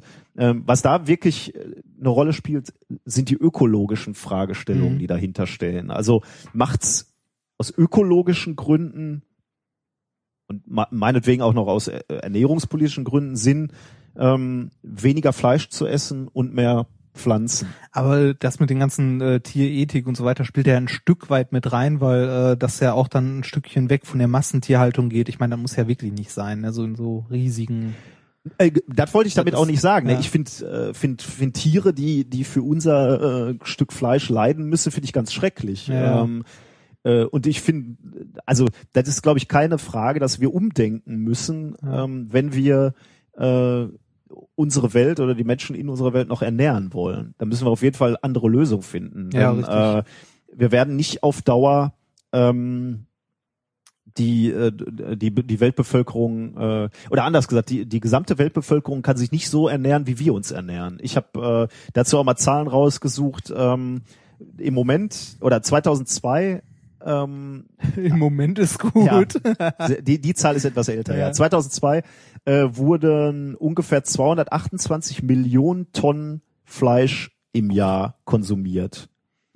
Die ähm, die, die Macher dieser Studie, äh, das ist die Food and Agriculture Organization of the United Nat- Nations, gehen davon aus, dass sich äh, diese Zahl äh, etwas mehr als verdoppelt bis 2050 äh, auf 465 Millionen Tonnen. Warum? Weil er einfach der, der, der Wohlstand zunimmt in der Welt Mhm. und die Leute einfach teilhaben wollen. Also in, in ärmeren Kulturen ist es halt, kann, kannst du dir gar nicht leisten, Fleisch zu essen jeden Tag. Ich meine, das war hier in Deutschland ja vor 60 Jahren genauso. Ja, ja, ja, da war, gab sonntags mal ein Stück Fleisch. Das sieht man schon allein daran, dass man, äh, dass heute, wenn halt äh, Fleisch verwertet wird, sagen wir mal, äh, bei weitem nicht Jo. mehr das verwertet wird, was Ja. unsere Eltern zum Beispiel noch gegessen haben. Also da war irgendwie aus äh, Schweinefüßen oder irgendwie sowas noch Suppe kochen oder was weiß ich nicht was, noch vollkommen normal. Das würde heute keiner, also wir sind das nicht gewohnt. Wir essen halt nur die Filets oder die Ja, genau, wir wollen es Ja, halt nicht. genau. Ne? Wir, wir finden halt äh, die, Ja. diese ganzen Innereien ziemlich eklig. Ja, äh, genau. Das und früher war das Nierchen, Leber. Mein Ja. Vater isst zum Beispiel gerne Leber. Ja, meine, die ganze Generation, glaube Ja, ich. Also die, die, äh, die, die mögen, mögen das immer noch, weil sie damit groß geworden Ja, sind. Wir genau. haben halt er, er, erstaunliche Ansprüche an Ja. das, äh, was wir vom Fla äh, was wir vom Tier essen wollen. Äh, Übrigens ein ganz interessanter Gedanke, aber da kommen wir gleich äh, nochmal darauf zurück. Also, ich sagen will, ich finde diese Veggie Day Diskussion eigentlich ganz interessant, äh, eben unter diesem äh, Umweltaspekt quasi. Also da, das Problem, was du hast, wenn du wenn du äh, wenn du Fleisch produzierst, äh, ist ja, dass dass das mit einem verhältnismäßig großen ökologischen Aufwand Ja, geschieht. ja, klar. Also du musst du musst um einen Mit der gleichen Menge Energie, die du dafür brauchst für ein Kilo Fleisch, kannst du, ich weiß nicht wie viel. Also äh, Nahrung erstmal, ne? Also Genau. um, um ein Kilogramm, also es gibt verschiedene Studien, ich will mich da nicht allzu festlegen, da gibt's auch erbitterte Diskussionen Ja, in, im. Netz natürlich von Fleischessern und, und Vegetariern, aber ähm, es gibt Studien, die sagen, um ein Kilogramm Rindfleisch herzustellen, brauchst du 16 Kilogramm äh, Futter. Ja, ja, genau, das meine mal. ich ja. Also Und zwar verwertbares Futter mitunter, was, äh, was du auch gleich an die Leute äh, geben könntest. Ähm, also die, die könnten, da, davon könntest du einfach viel mehr Leute ernähren. Ganz zu schweigen jetzt mal davon, ähm, dass, äh, dass, dass Massentierhaltung halt eine ungeheure Belastung für die Umwelt ist durch, durch Wasserverbrauch, durch Landverbrauch und nicht zuletzt durch die Emissionen, die so, Ja. so Kühe machen. Also ähm, ja, danke, dass du das so Methan. Genau, also äh, der CO2-Footprint von seiner Kuh, Kuh ist eine ziemliche Katastrophe. Ähm, ich äh, müsste mal mal nachgucken, wie sich das vergleicht mit einem Auto, aber ich glaube, es ist besser, sich ein Auto zu halten als eine Kuh. Echt? Äh, ja, müsste man mal nachgucken. Das gucken wir mal nach. Äh. Das äh, schreiben wir mal die Show Notes. Ja, komm, was hat das Ganze mit Ja, deinem Milliarden? Entschuldige, ja. Ein bisschen abgeschweift, der Gute. ja. Äh, da, darf ich noch ein Fun Fact äh, Ja, komm, nennen? ein- einer geht noch. Das heißt, ich habe hier noch zwei oder drei Fun Facts. Ja, äh, Ja, komm, mach. Es, ich habe das ich habe das ganz starke Gefühl, dass diese Sendung lang wird, Ja. weil ich habe äh, ich habe ähm, diese ist er ein bisschen Ernährungs übers Ziel hinausgeschossen. Nein, aber dieses Er- Ernährungsthema finde ich ganz interessant. Siehst du, das, was du mit Vorbereitung hier an Zeit verballerst, mache ich mit unvorbereitet sein wieder weg. aber findest du jetzt nicht uninteressant? Nein, nein, Thema, nein, ne? nein, nein. Es geht um Essen. Ja. äh, es gibt übrigens eine Stadt in Belgien, Gent, äh, die hat diesen Veggie Day seit äh, 2009 ähm, und zieht das sehr konsequent durch. In, die, in der Stadt Gent ähm, gibt's, äh, ich bin mir nicht mehr ganz sicher, aber ich glaube, das ist der Donnerstag, ähm, gibt's weder in den Kantinen noch in den Restaurants Oh, ähm, auch nur irgendein Stück Fleisch. gibt's da Ähm, keine die Dönerbuden? ziehen das alle durch. Ich weiß nicht, was die Dönerbude, die machen wahrscheinlich Falafel. zu. ja, oder so. Ähm, das wurde auch äh, vom Staat finanziert. Äh, da wurden neue Köche oder, oder Coaching für die Köche Mhm. ähm, finanziert, damit die neue Gerichte entwickeln, um, um da den, den Donnerstag quasi zu Mhm. überleben. Ähm, also wir, jetzt fassen wir mal diese, diese Wahnsinnseinleitung zusammen. Wir haben ein Problem, dass unsere Gesellschaft oder die, die, die Welt zu viel Fleisch eigentlich konsumiert und wir, wir müssen uns Alternativen überlegen. Entweder weniger Fleisch essen, das willst du nicht, oder, oder ähm, wir müssen Fleisch anders produzieren. Mhm. Ähm, das ist keine erstaunliche und keine neue Überlegung. Diese Idee hatte schon ein alter Bekannter, möchte ich sagen. Winston Churchill, Oh ja. besser bekannt als der Kriegs-Winston, also der, der uns, äh, du weißt schon, Ja. ähm, der hat nämlich ein Essay geschrieben, 50 Years Hence, äh, 1931 hat er den geschrieben. Da hat er den äh, Satz ähm, geschrieben, We shall escape the absurdity of growing a whole chicken in order to eat the breast or wing by growing these parts separately under a suitable medium. Also im Grunde genommen genau das, was du gerade schon gesagt hast. Äh, wir schmeißen so viel vom Hühnchen weg, die ganzen Ja. Innereien. Und der Churchill hat halt gesagt, wäre doch super, wenn wir gar nicht mehr das ganze Hühnchen äh, wachsen lassen würden, sondern nur noch die Brust. Ja. Zugegebenerweise äh, 1931 etwas weit von, von dem technisch Möglichen. Ah. Ähm, aber jetzt gibt's eine Studie, oder nicht nur eine Studie, sondern ähm, ein Experiment ist, ist gelaufen, wo genau das gemacht wurde. Äh, man hat versucht, ähm, äh, künstlich Fleisch zu wachsen, also abseits eines, eines lebenden Tieres quasi. Ähm, die Köpfe hinter dieser Arbeit, die ich dir jetzt vorstelle, sprechen. Das, das kann, kann man als äh, in gewisser Weise als, als ziemliche äh, äh, als ziemliche Übertreibung sehen, aber ich, ich mo mochte die Vorstellung. Ich spreche von der größten agrikulturellen Revolution seit der Domestizierung, Domestizierung äh, von Lebensformen. Mhm. Aber wenn man sich das kurz mal so auf der Zunge zergehen lässt, kann man sich das schon vorstellen. Also ich meine, äh, wir haben angefangen, uns Tiere zu halten, um Wenn- die zu schlachten. Wenn das mein billiger geht. ja, ich habe natürlich den Preis schon äh, Ja. vorweggenommen. Genau. Also ähm, der niederländische Stammzellenforscher Mark Post hat nämlich genau das jetzt gemacht. Er hat quasi Rindfleisch im Reagenzglas oder in einer Petrischale gezüchtet. Und zwar aus Rinderstammzellen. Äh, das ist schon mal toll, dass er das gemacht hat, aber was, was ich erstaunlich fand ähm, oder interessant fand, er hat das Ergebnis neulich, letzten Montag, also nicht gestern, sondern, Mhm. sondern vor acht Tagen, präsentiert in einem Media-Event. Und zwar hat er das Fleisch, was er gewachsen hat, mitgebracht und von einem Koch auf der Bühne unter Videokameras und per Livestream im Netz zu sehen, äh, gebraten, als Burger ge- ausgebraten. Und es waren Testesser eingeladen, die den Burger probiert haben. Ähm, die geschätzten Kosten von diesem künstlichen Burger, den habe ich schon im Titel meines Themas vorweggenommen, 250.000 Euro für einen Burger. Wie, wie, wie, wie hat er es denn gemacht? Hat er mit, mit irgendwie fünf Stammzellen angefangen und die dann weiter sich teilen lassen oder? Ähm, das, äh, das ist eine gute Frage, weil da kommen wir nämlich im Grunde genommen ähm, zu einem Oder hat er zu einem sich, Problem der Arbeit. oder, oder hat er einen Riesenhaufen Stammzellen genommen und da, und die dann in Muskelzellen halt sich entwickeln lassen? Ähm, ich ich gehe mal der Reihe nach Ja, vor, wie ich mal. mir das notiert habe, weil du du deckst den äh, du deckst quasi schon einen Schwachpunkt dieser Arbeit Das, aus, das, das ist diese wissenschaftliche Ausbildung, von der die alle reden. Das von der du die du hier genießt. ja, genau. Gleiche Meckern. Ja, genau. Erstmal gucken, was die anderen falsch gemacht haben. Das ist der typische Review-Prozess. Ja, ne? genau. Ähm, Ich muss doch was finden, da muss doch was falsch sein. Es gibt ein Problem. Ähm, das künstliche Fleisch, was der gute Herr Post gewachsen hat, wird in einem Medium aus fötalem Kalbsserum gewachsen. Klingt lecker. Ne? Ja, lecker. Wie hat's überhaupt geschmeckt? Haben die was gesagt? Also dazu komme ich gleich. Okay. Das machen wir gleich am Ende. Ähm, äh, die, genau, das, dieses fötale Kalbsserum wird halt gebraucht, um ein Medium zu bilden, in dem Ja. dieses Fleisch wachsen kann. Ähm, und das ist der erste Schwachpunkt. Dieses Kalbsserum kommt nämlich aus dem Blut ähm, von geschlachteten äh, Kälbern aus Schlachthäusern. Also wenn man jetzt diese Studie sich anguckt, äh, kann man noch nicht wirklich behaupten, das ist ein, eine Methode, wo noch kein Tier gelitten Ja. hat quasi. Ähm, das müsste man jetzt in der nächsten, in, im, im nächsten Schritt sich angucken. Gibt es eine Alternative zu diesem äh, von Tieren kommenden äh, ähm, Medium, in, in dem die Zellen wachsen?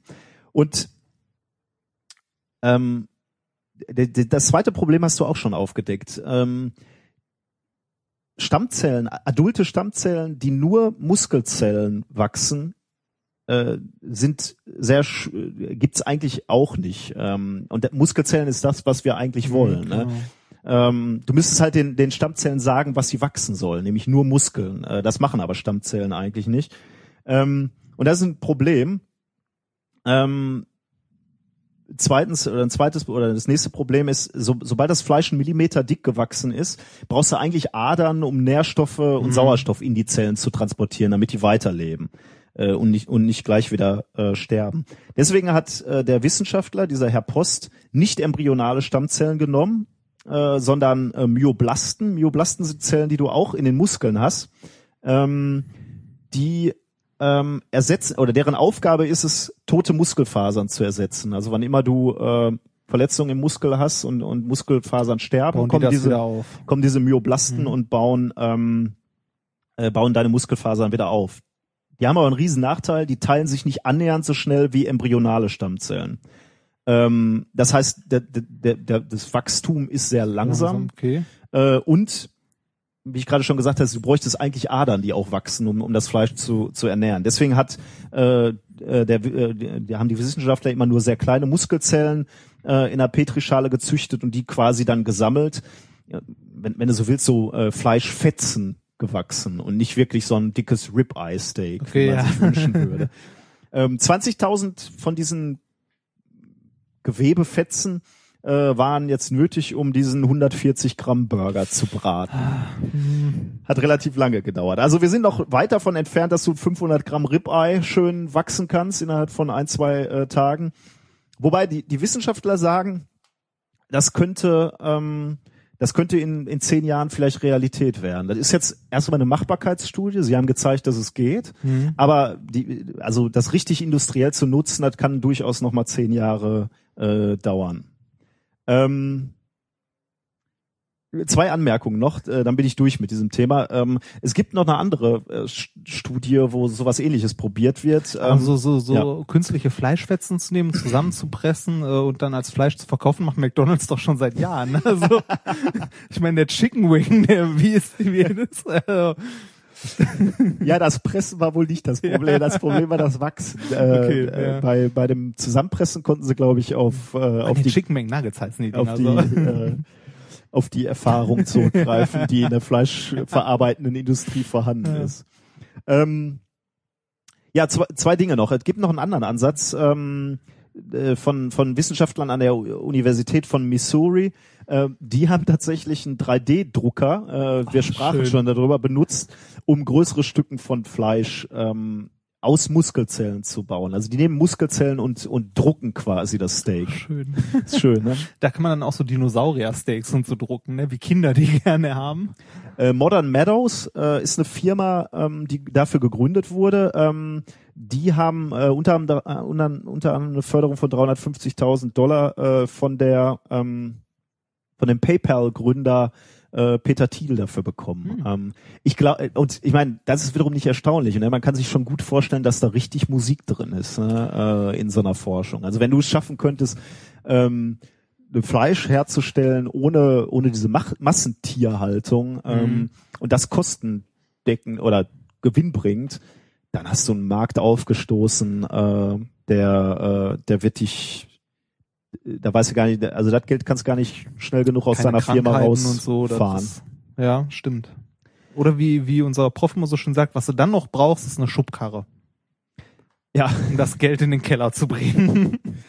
Ähm, ich habe noch eine Studie rausgesucht zu diesem zu dieser Untersuchung. 2011 haben nämlich hier die äh, die Wissenschaftler, die hier dieses Fleisch, also nicht mit dem Drucker, sondern äh, das hier von dem Burger, was Mhm. ich dir jetzt gleich noch im Video zeige, ähm, äh, die haben eine Studie rausgebracht, wo sie mal ausgerechnet haben, was oder abgeschätzt haben, welchen Benefit man hätte, welchen Vorteil man hätte, wenn man dieses Fleisch ähm, äh, künstlich äh, Wachsen lässt. wachsen lassen würde. Und sie haben abgeschätzt in, in einer Studie, die wir auch äh, verlinken, dass man äh, mit Hilfe dieser diese, dieses Prozesses 35 bis 60 Prozent weniger Energie braucht, ähm, 98 Prozent weniger Land bräuchte, was du Mhm. dann ja wieder nutzen könntest, um Getreide anzubauen. Ähm, und du würdest 80 bis 95 Prozent weniger äh, ähm, Greenhouse Gases, Entschuldigung, ähm, Treibhausgase. Treibhausgase ähm, produzieren. Mhm. Ähm, verlinken wir, wäre natürlich, ich denke,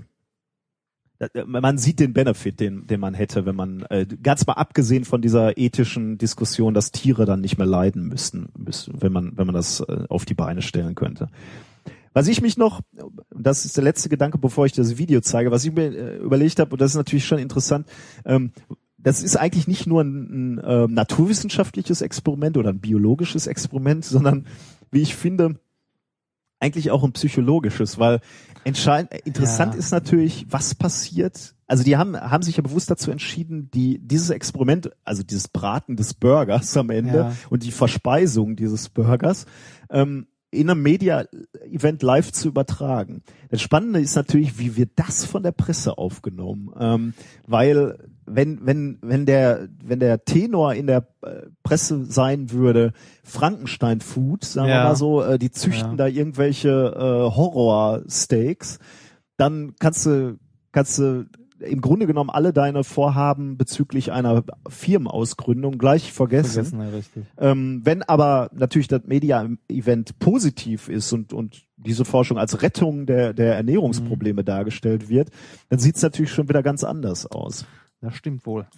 Äh, von, von daher war dieses Media-Event, was da präsentiert wurde letzten Montag, nicht nur ein kulinarisches Experiment, sondern auch in gewisser Weise ähm, ein äh, psychologisches. Ähm, Ich meine, ähm, wie einem was schmeckt, hängt ja auch immer davon ab, ob man weiß, was es ist. Ne? genau, die Tester, die ich dir jetzt zeigen werde, ich, ich schal- schalte dieses Video mal an, die wussten, was sie essen. Also ähm, äh, das war denen schon durchaus klar. Noch ein Stück? Ja.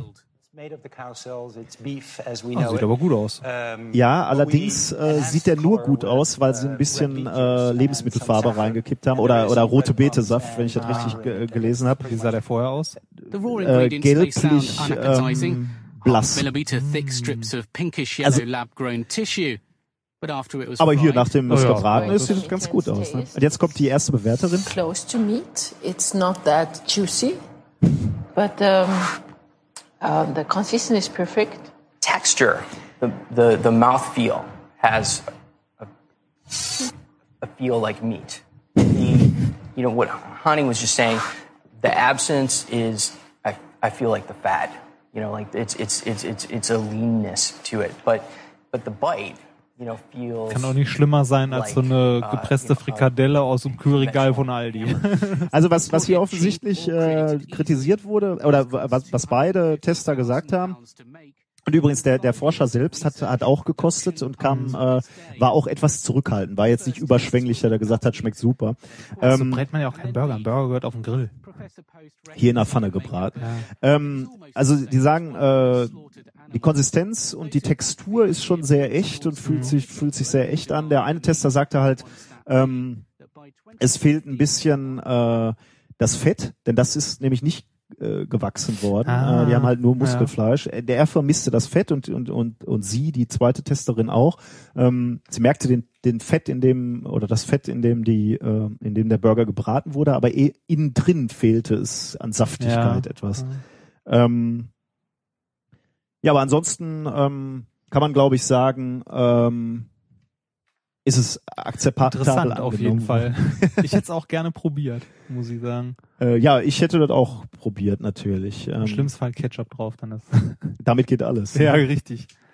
Ja, das war äh, mein erstes Thema, äh, die Frage, ob wir vielleicht mit ähm, mit derlei Methoden irgendwann unsere ähm, unsere Ernährungsprobleme lösen können. Sollte ich meinem Lotto gewinnen, spendiere ich uns so einen Burger.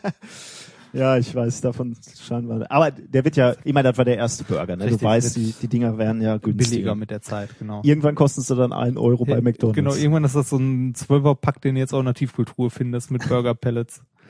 Ja, schön. Ja, das war Schön, mein schön. erstes Thema. Burger für Lecker Burger für eine Viertelmillion. Okay, dann äh, kommen wir ohne Überleitung zum zweiten Thema. Ich habe ein bisschen Hunger mein- gekriegt jetzt. Ja, ich habe auch Hunger. Haben wir noch was zu essen? Ja. nee, ne? Die Wir Schokolade müssen jetzt, alle. wir müssen uns an der Wissenschaft ernähren. Ah, ah. ähm, okay, äh, Thema Nummer zwei. Ich sehe was, was du nicht siehst. Hast du eine Idee, worum es gehen könnte? Du, Also, du liest, du liest ja auch die äh, die äh, typischen Blogs und so. Also es geht wahrscheinlich nicht um das Kinderspiel. Nein. Ähm, geht es, äh, äh, mach, machst du, redest du wieder über irgendwelche Cloaking Devices, irgendwelche Versteck, äh, Es, äh, sag Unsichtbarkeit es- machen? es- es du hast ja immer schon so, du hast ja ein gewisses Fable für solche Ja, so ein bisschen. Ähm, ich muss dazu sagen, ja, es geht um ein Device. Die haben tatsächlich ein Device gefertigt hier. Ähm, und es ist auch sponsored bei DARPA. ja, ernsthaft? ja. Um das nochmal äh, für die Leute, die uns nicht so verfolgen, die DARPA ist eine Initiative, die sich auf die Verteidigung Verteidigung, ganz des wichtig. Landes äh, Der USA. voll, ja, Ja, ja. aber Verteidigung. Verteidigung, ganz wichtig. Und zwar, ähm, b- das Thema, ich sehe, was du nicht siehst, äh, da geht es um ähm, äh, ein passendes Paper. Äh, das Paper heißt äh, Switchable Telescopic Contact Lens. Switchable Telescopic Contact Lens, also eine eine Kontaktlinse, die man schalten kann und die Richtig. einem teleskopische, äh, also äh, ein Fernrohr quasi, Richtig. ein Upgrade für mein ja, Auge. richtig. Uh. Ein Stück weiter im 6 Millionen Dollar Mann. Und zwar geht es äh, tatsächlich um Kontaktlinsen, die dir ins Auge patschst, mit denen du ähm, eine Vergrößerung von, ich glaube, es war zwei, ja doch, äh, 2,8-fache Vergrößerung. äh, Hast du damit- 2,8. Also grob drei, dreimal größer kannst du damit Okay. sehen. Also du kannst drei, ein Dreifach-Zoom. Du kannst ranzoomen. okay.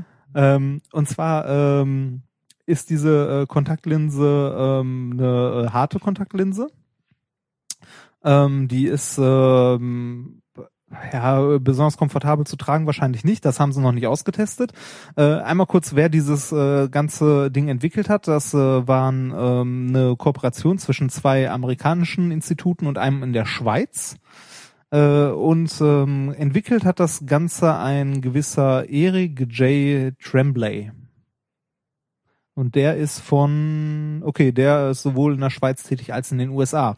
Ähm, Ich habe gerade mal, äh, während du das äh, gesagt Ja. hast, habe ich kurz mal nachgeguckt. Der Dreifach-Zoom äh, scheint mir so äh, technischer Standard bei Kameras gewesen zu sein, äh, 2003. Aber das ist ja schon mal, ähm, also nur mal, damit man so ein Das Gefühl kriegt, wann, äh, 2003 ist ja jetzt nicht so lange her, zumindest wenn man, Okay.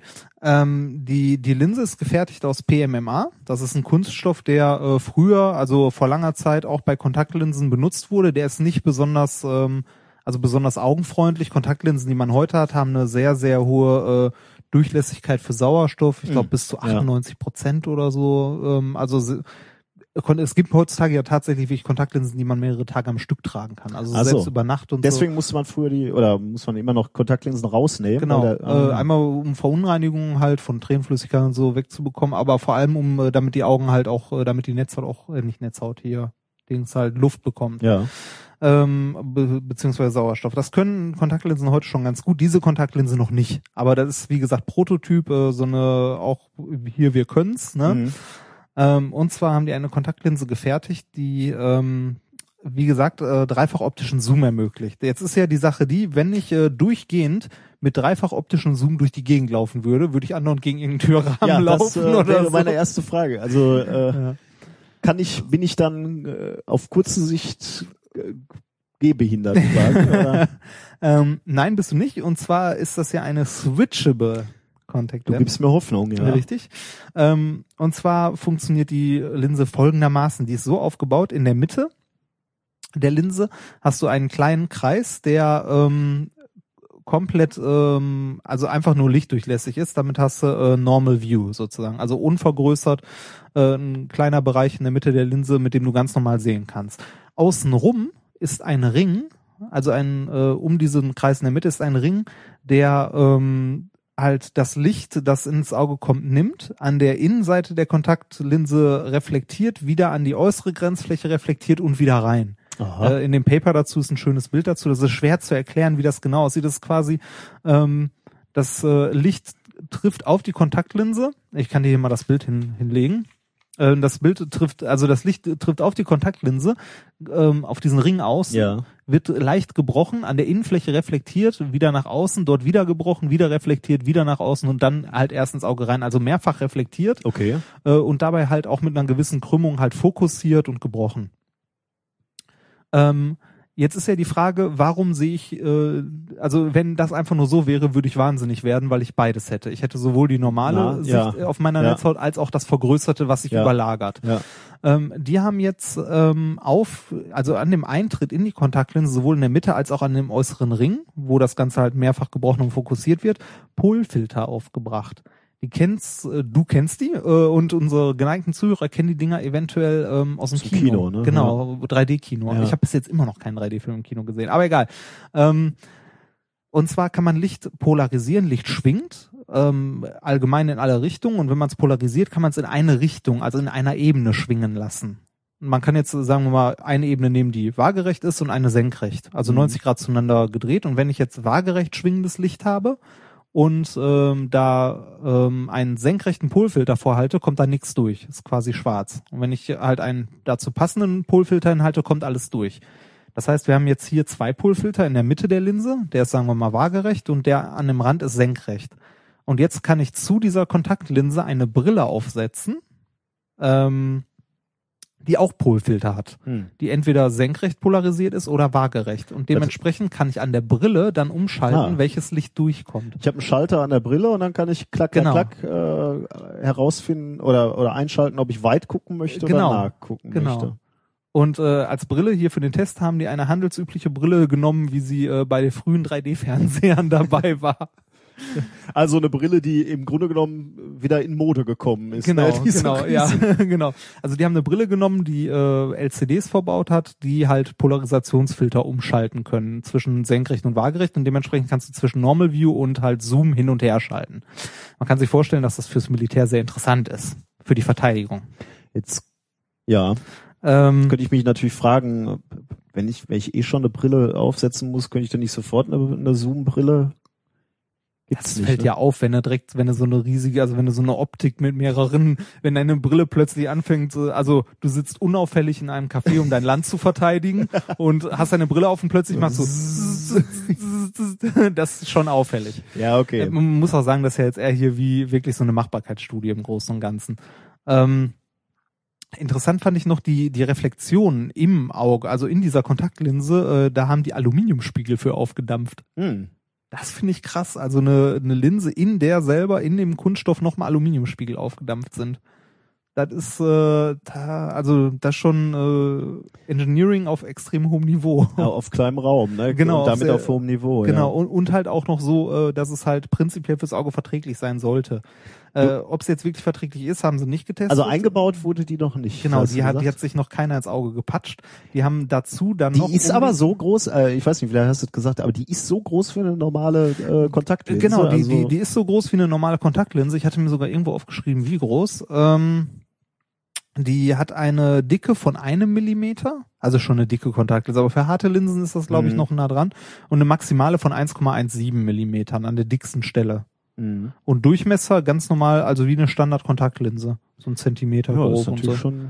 Ist schon nicht schlecht. Die haben das Ganze, äh, die haben dazu noch entwickelt ein künstliches Auge, das halt äh, von den Abmessungen her wie ein Auge aufgebaut ist und auch an der entsprechenden Stelle dann CCD-Sensor hat und Ah, so. um um, um das halt Experimente zu, zu machen. genau, um Okay. das um Experimente zu machen in dem Paper, das äh, wir dazu verlinken, da kann man wahrscheinlich leider wieder nur das Re äh, das Abstract sehen, aber in dem Paper, falls irgendjemand von euch an der Uni sitzt und Zugriff darauf hat, sind auch ein paar Bilder von äh, der Vergrößerung, also Ah, wo man schön, also, und auch die überlagerten Bilder äh, und zwar richtig schön klischeehaft von so einem Sehtestbild mit A B C D und so äh, und ähm, wenn man ranzoomt, wird es tatsächlich ein, ein Spot in der, also gibt es einen Spot in der Mitte, der deutlich vergrößert ist und man wirklich äh, deutlich mehr sieht, aber drumherum wird sehr schnell unscharf. Hm. Also es ist ähm, auch Ist noch verbesserungswürdig ist quasi. noch deutlich verbesserungswürdig, aber ist eine interessante Sache. Wobei, wenn man mal ehrlich ist, so ein Sniper, der braucht ja nicht ein großes, der, der braucht einen. Man muss dazu sagen, in dem Paper steht nicht ein Wort von Militär. Da steht am Anfang ähm,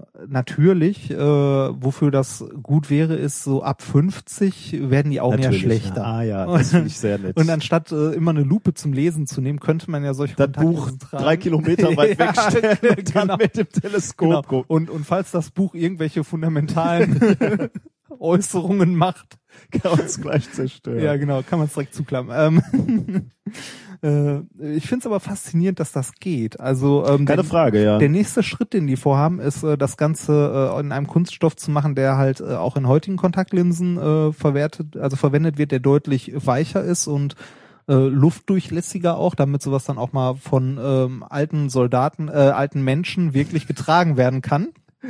Mal so zum Testen. Ähm, aber ich finde äh, ich finde die Idee einfach geil, eine Ja, Kontaktlinse, also, mit der man äh, wir, du weißt von mir, ich weiß von dir, unsere Hörer wissen von uns, dass wir natürlich ein gewisses Fable für diese Zukunftsvision Ja, ja. haben. Also jeder, der Science. Fiction mag, glaube ich. Äh, Und das, äh, das klingt ja doch schon so deutlich danach, dass wir mal in einer Zukunft leben werden, äh, noch die, wo es möglich sein wird, dass äh, Menschen gewisse Upgrades an ihrem Körper vornehmen. ja, Zum Guten wie zum Bösen, ne? Richtig, richtig. Ähm, ich glaube, das war's, was ich dazu grob äh, nachgeschlagen hat. Hast du noch Fragen dazu? Ja, außer wann, wann kommt's äh, ja, das äh, kommerziell also raus? die, die, die haben, die haben das jetzt gerade erst vorgestellt. Ähm, ich denke mal, das wird noch eine Zeit dauern, bis das rauskommt. Aber hochinteressant Also, natürlich. es, es sieht auch sehr schräg aus. Also wir verlinken auch noch ein Video dazu, wo ähm, das einmal kurz, wo man ein paar Bilder von dem Ding sieht. Das sieht schon sehr Cyborg-mäßig aus, wenn man das Ding im Auge hat. das will man alleine schon schon im Auge haben, um zu zeigen, äh, dass Ja. man Cyborg ist. Ja, genau. Ob es dann funktioniert oder nicht. Ja. Ist noch ein bisschen auffällig vielleicht, aber schon, ich find's cool. Ja es gut, wenn geht. das erstmal so ein Mode-Gadget ist, dann soll es ja sogar mal auffällig sein. Ne? Ja. Also von daher, ähm, Das ist die äh, Alternative zu Google Glass. ja, da, da habe ich natürlich auch gerade dran gedacht. Mhm. Also so ein, so ein Google Glass. Ähm, ich meine, im, im Endeffekt, äh, darauf wird's vermutlich, ich meine, das ist jetzt die erste Realisierung einer optischen Erweiterung des Auges direkt auf dem Auge als Kontaktlinse. Genau, Ne? genau. Aber im Grunde genommen, ähm, gut, davon ist man natürlich jetzt noch äh, deutlich weiter entfernt, aber äh, wenn man jetzt schon mal so weit ist oder, oder die ersten äh, Prinzipien einer einer Multi, äh, ein, eine, einer mehrfachen eines mehrfachen Weges in einer Kontaktlinse entwickelt, da kannst du natürlich auch anfangen, irgendwann drüber nachzudenken, da halt wirklich eine Projektion draufzusetzen. Ne? Man muss ja auch sagen, dass dieser ähm, dieser Polarisationsansatz, den die jetzt nehmen, um das gezoomte und das nicht gezoomte Bild äh, halt äh, voneinander zu trennen, das muss sie ja auch nicht machen. Du kannst ja auch einfach äh, wirklich nur, also eine nur Zoom-Linse bauen. Ja.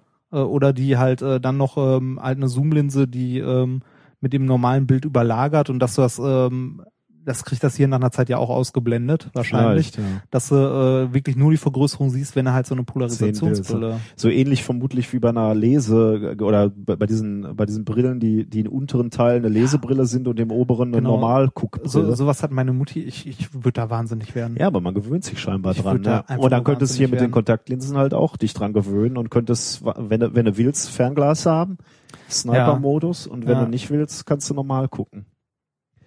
Äh, ja, auf jeden Fall viel ähm, weniger auffällig als so eine Google Glass Brille, ne? Deutlich, ja. ähm, von daher, Und die ist ja teilweise schon verboten in manchen Restaurants und so. die kannst du noch gar nicht kaufen, oder? Äh, nee, aber die äh, wurden doch von Google an gro großflächig an Tester verteilt Ah. und es gibt in den USA tatsächlich schon Restaurants und so, die Schilder aufgestellt haben oder auch äh, Kinos, vor allem Kinos, ähm, wo es nicht Ja. erlaubt ist, diese Brille zu tragen, weil da halt auch eine Kamera integriert Mhm. ist und die Leute nicht fotografiert werden wollen oder Filme abgefilmt haben wollen oder ähnliches. Naja, gut, das ist so eine Sache, ne? Also die Handys fotografieren ja auch. alles Natürlich, natürlich. ja. Aber während du das Ding aufhast, hast du halt durchgehend. Also wenn du durchgehend so mit, dem- mit dem Handy Also klar, ja, ja. Also wenn mir einer mit so einer Brille gegenüberstehen würde, hätte ich auch ein bisschen schlechtes Gefühl. Äh, und wenn einer mit diesen Spanner äh, ja, genau, das ist ja genau das, Strand erscheint, das, das sind so eigentlich. Ne? das ist der eigentliche Sinn. dann wirst du auch unruhig. Aber gut, da kriegst du wenigstens nicht mit, ne? Du siehst es ja nicht. Ja. Ja, Ja, vielen Dank für dieses äh, für diesen Ausblick Updates. und auf die Hoffnung, äh, dass wir bald ähm, äh, unseren Körper weiter aufwerten können, möchte ich meinen. wer muss? Nach diesem ähm, nach diesem äh, wissenschaftlichen Themen ähm, kommen wir jetzt endlich und ich bin voller Hoffnung zum. Experiment der Woche. Voller Hoffnung bin ich nämlich, weil ich gelesen habe, dass es auch irgendwie um Bier geht, oder? Richtig, es geht um Bier. Habe hab ich dem Ganzen eigentlich einen Titel gegeben? Ja, hast oder? du. Darf ich das? Oh, ja. Ich weiß nicht, ob ich den vorlesen darf. Warte mal. Äh, ja, kannst du. Äh, der, der Titel. Oder wa- warte, lass, Ja. lass, lass mich das mal theatralischer einleiten. Wie oft ist es uns passiert in den letzten Tagen, als der Sommer doch wieder nach Deutschland kam? Wir saßen im Biergarten kurz nach der Arbeit ja, und, ja, ähm, und und und äh, da äh, ich ja begeisterter Fahrradfahrer bin und dann viel Sport gemacht habe und sehr durstig im Biergarten angekommen bin, habe ich gedacht, nein, Reinhard, du willst mit dem Fahrrad noch weiterfahren, du kannst nicht nur Bier trinken, weil mit Bier darf man maximal 1,6 Promille haben. Also dachte ich mir, wenn du mit dem Rad unterwegs bist, trinkst du einen Radler. Das Experiment heißt offensichtlich die, äh, die Abendplanung Ja. des Reinhard Rebwort. Fast ähm, äh, Radler. Ähm, äh, und zwar werden wir jetzt was klären, was auf vielen Partys, glaube ich, schon ähm, zu Diskussionen geführt hat. Okay. Und äh, sehr viel ähm, Gehen wir zu dir oder zu mir? Oder? äh, ja, nein, das nicht. Das hat- andere. Das Diskussion, das ist doch, äh, ja komm hier, lass Münze werfen, komm, ich mal ab. ähm, nee, äh, und zwar, äh, wenn man so einen Radler mischt, äh, ist die wissenschaftliche Frage, was gehört wissenschaftlich zuerst ins Glas? Bier oder Limo? Oh. Ja, das ist natürlich eine Frage, die äh, ja, das Schöne ist, wenn, wenn jetzt einer äh, von euch, also von euch Zuhörern, das nächste Mal auf so einer Party sitzt und wieder dis diese Diskussion aufflammt, die hast du bestimmt auch schon mal erlebt, so ein bisschen zumindest. ich bin nicht so der Ähm, Radlertrinker, ja, aber ich auch nicht, aber ähm, man mixt doch irgendeiner Frau dann mal einen Radler, oder? nö, ich, Wobei die meisten trinken Wodka. Ähm, äh, auf jeden Fall, äh, falls dann diese Diskussion wieder auffacht, während man äh, an der Mikrowelle wartet, Nachdem- gerade läuft um die um die Lichtgeschwindigkeit genau, zu messen. genau. Ja. und gerade keine Spaghetti greifbar sind, kann man damit klug scheißern. Und zwar ähm, Das ist ja der Mehrwert unserer Sendung, ne? Richtig, Äh, man wir werden so richtig, oder unsere Zuhörer werden so richtig unerträgliche Klugscheißer. ja. ähm, und zwar ähm, gibt's also äh, manche Leute sagen ja nee die Limo muss zuerst rein und die anderen nee das Bier äh, und die Frage ist warum muss das eine eigentlich äh, früher als das andere ähm, das eine schäumt mehr als das andere Aha, ich bin gespannt. So, so vom persönlichen Gefühl würde ich sagen, äh, erst Limo, dann Bier, aber wir, wir schauen mal, wie es wieder aussieht. Aber ich lass mich von, ich, ich wollte nur schon mal Okay, so eine äh, wir- äh, ich- emotionale Einschätzung, ohne das jemals jetzt wirklich ich, ich, experimentell ich gemacht würde zu sagen haben. ich würde sagen wir machen das so ich wir haben ja beides hier wir haben ähm, Limo Zitronenlimo eines namhaften äh, Getränkeherstellers ähm, warum auch immer diese Zitronenlimo so heißt Sprite Oh, äh, bevor du weiterredest, muss ich kurz einen Einwurf machen. Ja. Die Getränke, äh, die du äh, Oh ja, besorgt ja, hast, wichtig. sind und da sind wir wirklich äh, sehr glücklich und äh, nicht, nicht nur glücklich, sondern auch überrascht und echt baff. ja, dass, dass das funktioniert. Die sind finanziert, also dieses Experiment ist was Besonderes. Dieses Experiment ist zum ersten Mal ein von euch gesponsertes Experiment. Denn diese Getränke, die hier stehen, haben wir durch eure Flatterspenden äh, gekauft. Äh, sowohl die Zitronenlimonade als auch das Bier. Und damit ihr seht, dass wir kostenbewusst mit, eurer, mit eurem Sponsoring umgehen, haben wir äh, Kosten gescheut und wir haben äh, nicht irgendein Bier gekauft. Nein, wir haben Hansa gekauft. Und für alle, die nicht so aus dem Ruhrgebiet oder aus, ich weiß gar nicht, wo das, dieses Getränk noch verkauft wird, äh, kommen. Äh, Hansa ist hier so das äh, Spielplatzbier, kann man sagen. Das haben wir in unserer Jugend am Spielplatz getrunken, oder? Und zwar aus Büchsen, aus, ja, genau. aus Dosen. Hansa, ursprünglich, also eigentlich, wenn man Hansa trinkt, trinkt man Hansa aus Dosen. Da es in diesem Experiment jetzt aber um, ähm, um Schaumbildung geht, wir haben ja gerade gesagt, was schäumt mehr, äh, ist äh, das ähm, Eingießen natürlich ein kritischer Parameter. Ja, sehr schön. Und ja. ähm, weil das Eingießen ein kritischer Parameter ist, dachte ich mir, als ich im Supermarkt stand, das gab es auch in Dosen, aber aus Dosen kann man nicht so gut schütten wie aus Flaschen, Ja. deshalb habe ich es in Flaschen gekauft. sehr schön, Das ja. ist quasi das, die Luxusvariante des Hansas. Was kostet so ein Hansa-Pilz? das Ähm, gute Hansa-Pilz? Boah, das äh, Weiß ich nicht. Nee, Na weiß ich nicht mehr. Ich, ich glaube, es waren äh, 65 Cent oder 45 Cent. Okay. Mhm. Was, was, hast du Angst? Kopfschmerzen, aber Äh, wahrscheinlich es- erst morgen. Es kann sich halt hier nicht jeder dieses äh, Duck, wie hieß es? Duckstein Curé? Cuvée, mein Freund. Entschuldige, Cuvée. Mein Gott. Cuvée. Ja, diese Barbaren hier. Bei uns auf Partys gibt's immer Hansa. Hansa Ehrlich, oder immer noch. Ja, immer noch. Äh, Mein Gott. Also Wir sind immer noch arm. habe ich so ziemlich mit der Volljährigkeit und du weißt, nicht Ja. lange zurück ähm, äh, hinter mir gelassen. Wir haben halt auch immer diese Dosen, Dosenstechen und so, so einen Quatsch machen müssen. das- Bei uns, äh, es gab dieses Hansa Dosenbier auch noch in diesen äh, praktischen zehn äh, Dosen-Packs. Äh, sagt ihr das noch was? Zehn Dosen. Zehn, jetzt. zehn Dosen, man, fünf, äh, fünf Dosen in zwei Reihen. Die, dieses, diese Packungsgröße hieß bei uns der Tempel. Der Tempel, oh schön. Das sieht ja so ein bisschen so aus. ja, nee, äh, ich kenne ich kenn nur diese, äh, diese 10 Liter Partydosen. Ach, Noch äh, Fässer. äh, damit macht ihr aber kein Dosenstechen. Nein, oder? damit machen wir sonst- Dosenstechen. Das ist ein bisschen zu brutal. Ja, das äh, will ich meinen, ja. Ähm, ist aber trotzdem immer noch gern getrunken bei uns Hansa. Freue ich mich auch immer wieder drüber. Bringe ich auch immer noch Leuten gerne mit. Mach hinne, ich will Ich- trinken. Ich, ich- habe ich- immer noch große Sorgen, dass ich das schäumende äh, Radler gleich bekomme und ich So. deswegen äh, Ha- Hansa Pilz Nummer eins, gebraucht nach deutschem Reinheitsgebot. Wo kommt der überhaupt? komm jetzt, lies mir ja, nicht ja, das ganze ja, Etikett ist- vor, mach hinne. So. Zwei Hansa. Jetzt haben wir hier zwei fast saubere Gläser. Pustet der mir hier seine Bazillen ins Glas. Naja, gut. Soll, soll ich nochmal spülen gehen? Nein, Die kommen aus unserer WG, die sind eh nicht sauber. Zwei wunderschöne äh, 0,5 Glas Bitburger Bierkrüge. So. Und jetzt fangen wir an zu schütten. Und zwar schütten wir, äh, mixen jetzt zwei Radler in eins der beiden. So, soll ich die mal so in deine Richtung? Wir sind nicht bezahlt von Bitburger, ne? Ich würde das eher andersrum drehen, aber So. ja, jetzt sind wir von Rebel. ja, wir, wir, wir, könnten Flatter vorne drauf schreiben. Ja. Oder wir gucken nochmal nach, wer die Flatterer waren und äh, schreiben deren Namen da drauf. So, und zwar ähm, äh, schütten wir jetzt in ein, äh, eins der beiden Gläser zuerst Limo. Ja, Hört man das? Ich man weiß hört nicht, es ein bisschen. So. Das schäumt Das sollte reichen. ganz wenig, aber Ähm, und in das andere schütten wir zuerst das gute Hansa. Pilz. das gute Hansa. Aber wenn du das jetzt so von oben reinschüttest, schäumt das doch eh schon wie. Ach ne, geht. Ja, das schäumt eben ein bisschen, weil da ein bisschen Staub im Glas ist. Ah, warte, ich, ich kipp's dann doch mal ein ich bisschen an. vorschlagen, ja. Das gute Hansa. Ich bin ja froh, dass das überhaupt schäumt. Äh, In meiner Erinnerung war das immer eher so schal. So. okay, damit ist jetzt äh, das Experiment, äh, der experimentelle Aufbau Aufbau, abgeschlossen genau. quasi. Ne? Wir haben ein Glas voll mit, äh, mit äh, Zitronenlimonade und das andere mit Bier. Okay. So, jetzt äh, kippen wir äh, das an, eine in das andere. Und zwar, womit fangen wir denn an? Dein Vorschlag war das hier, ne? Erst die Limo, dann das Bier. Äh, ja, Dann fangen wir damit mal an. okay. Und kippen Vorsicht. Soll ich das auch so von der Seite Nö, ist schon okay. Ja, Mach, mach, mach ja. mal so, das passt Genau, schon. also in den, Also ich, äh, in den, in den Papern dazu, es gibt tatsächlich Paper dazu. Ähm, wird auch mal von oben gegossen. So. Jetzt Okay. kippen wir vorsichtig das Bier in die Limo.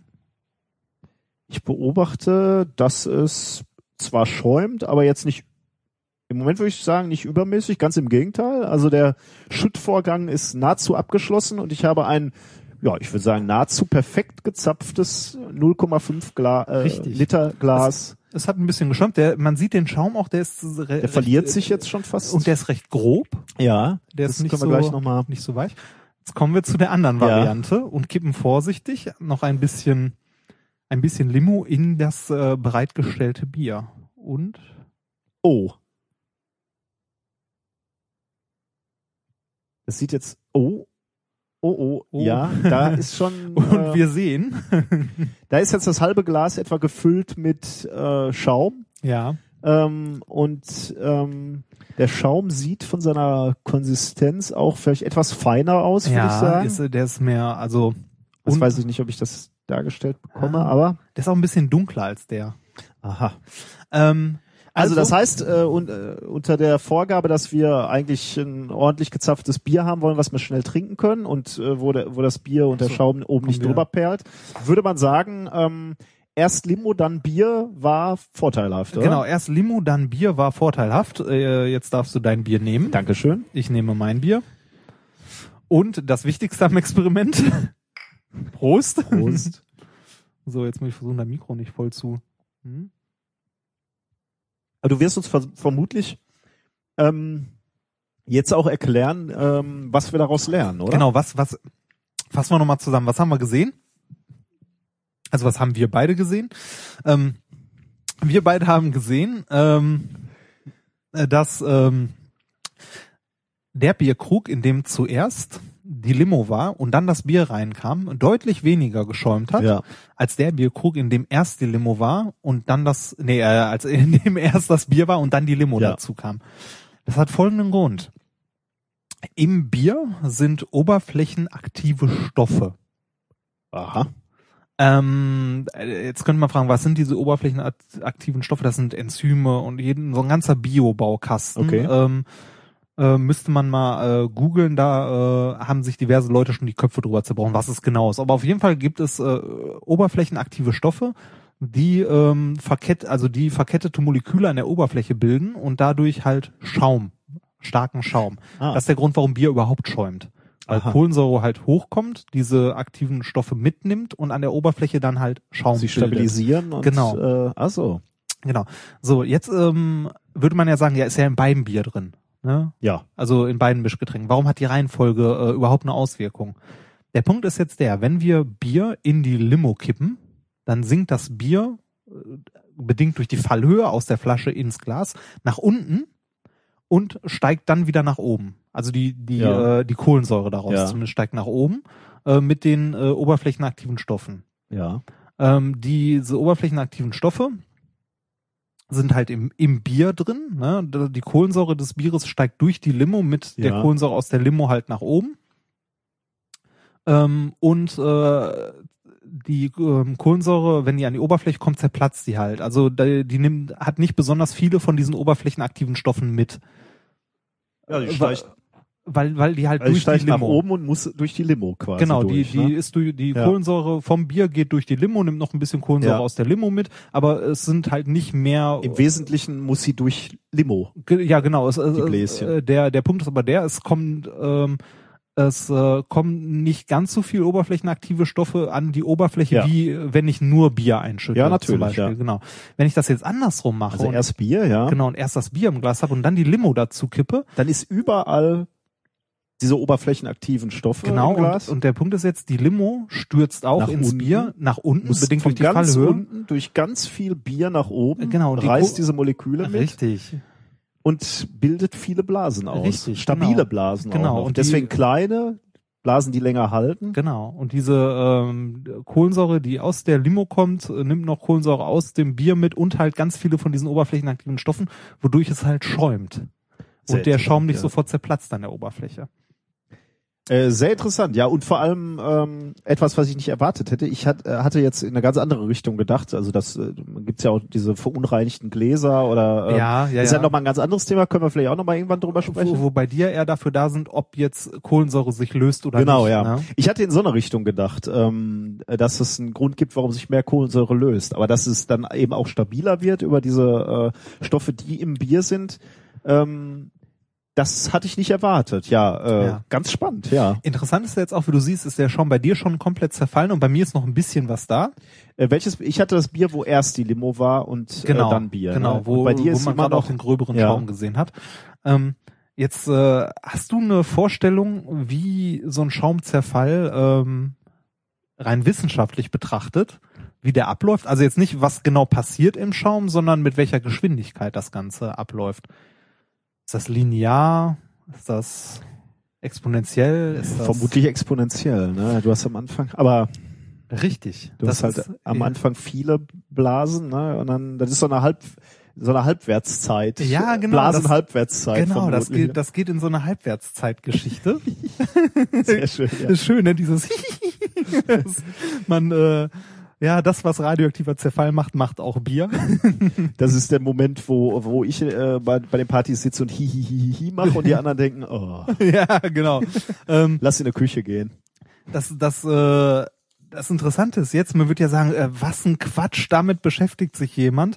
Tatsächlich gab es ähm, Wissenschaftler, die sich damit beschäftigt haben, mit dem exponentiellen Zerfall von Bier. Und ähm, eine schöne Sache oder eine interessante Sache ist, dieses Experiment, sich Bierschaumzerfall anzugucken, ist ein beliebtes Experiment im Schulunterricht, Ach, okay. um äh, Exponentialfunktionen zu erklären. Um Aha. mal äh, eine Anwendung zu haben, wo, äh, wofür zur Hölle braucht man den Scheiß, denn ist doch voll langweilig. Und dann kann man sagen, hier, guck mal, Bier.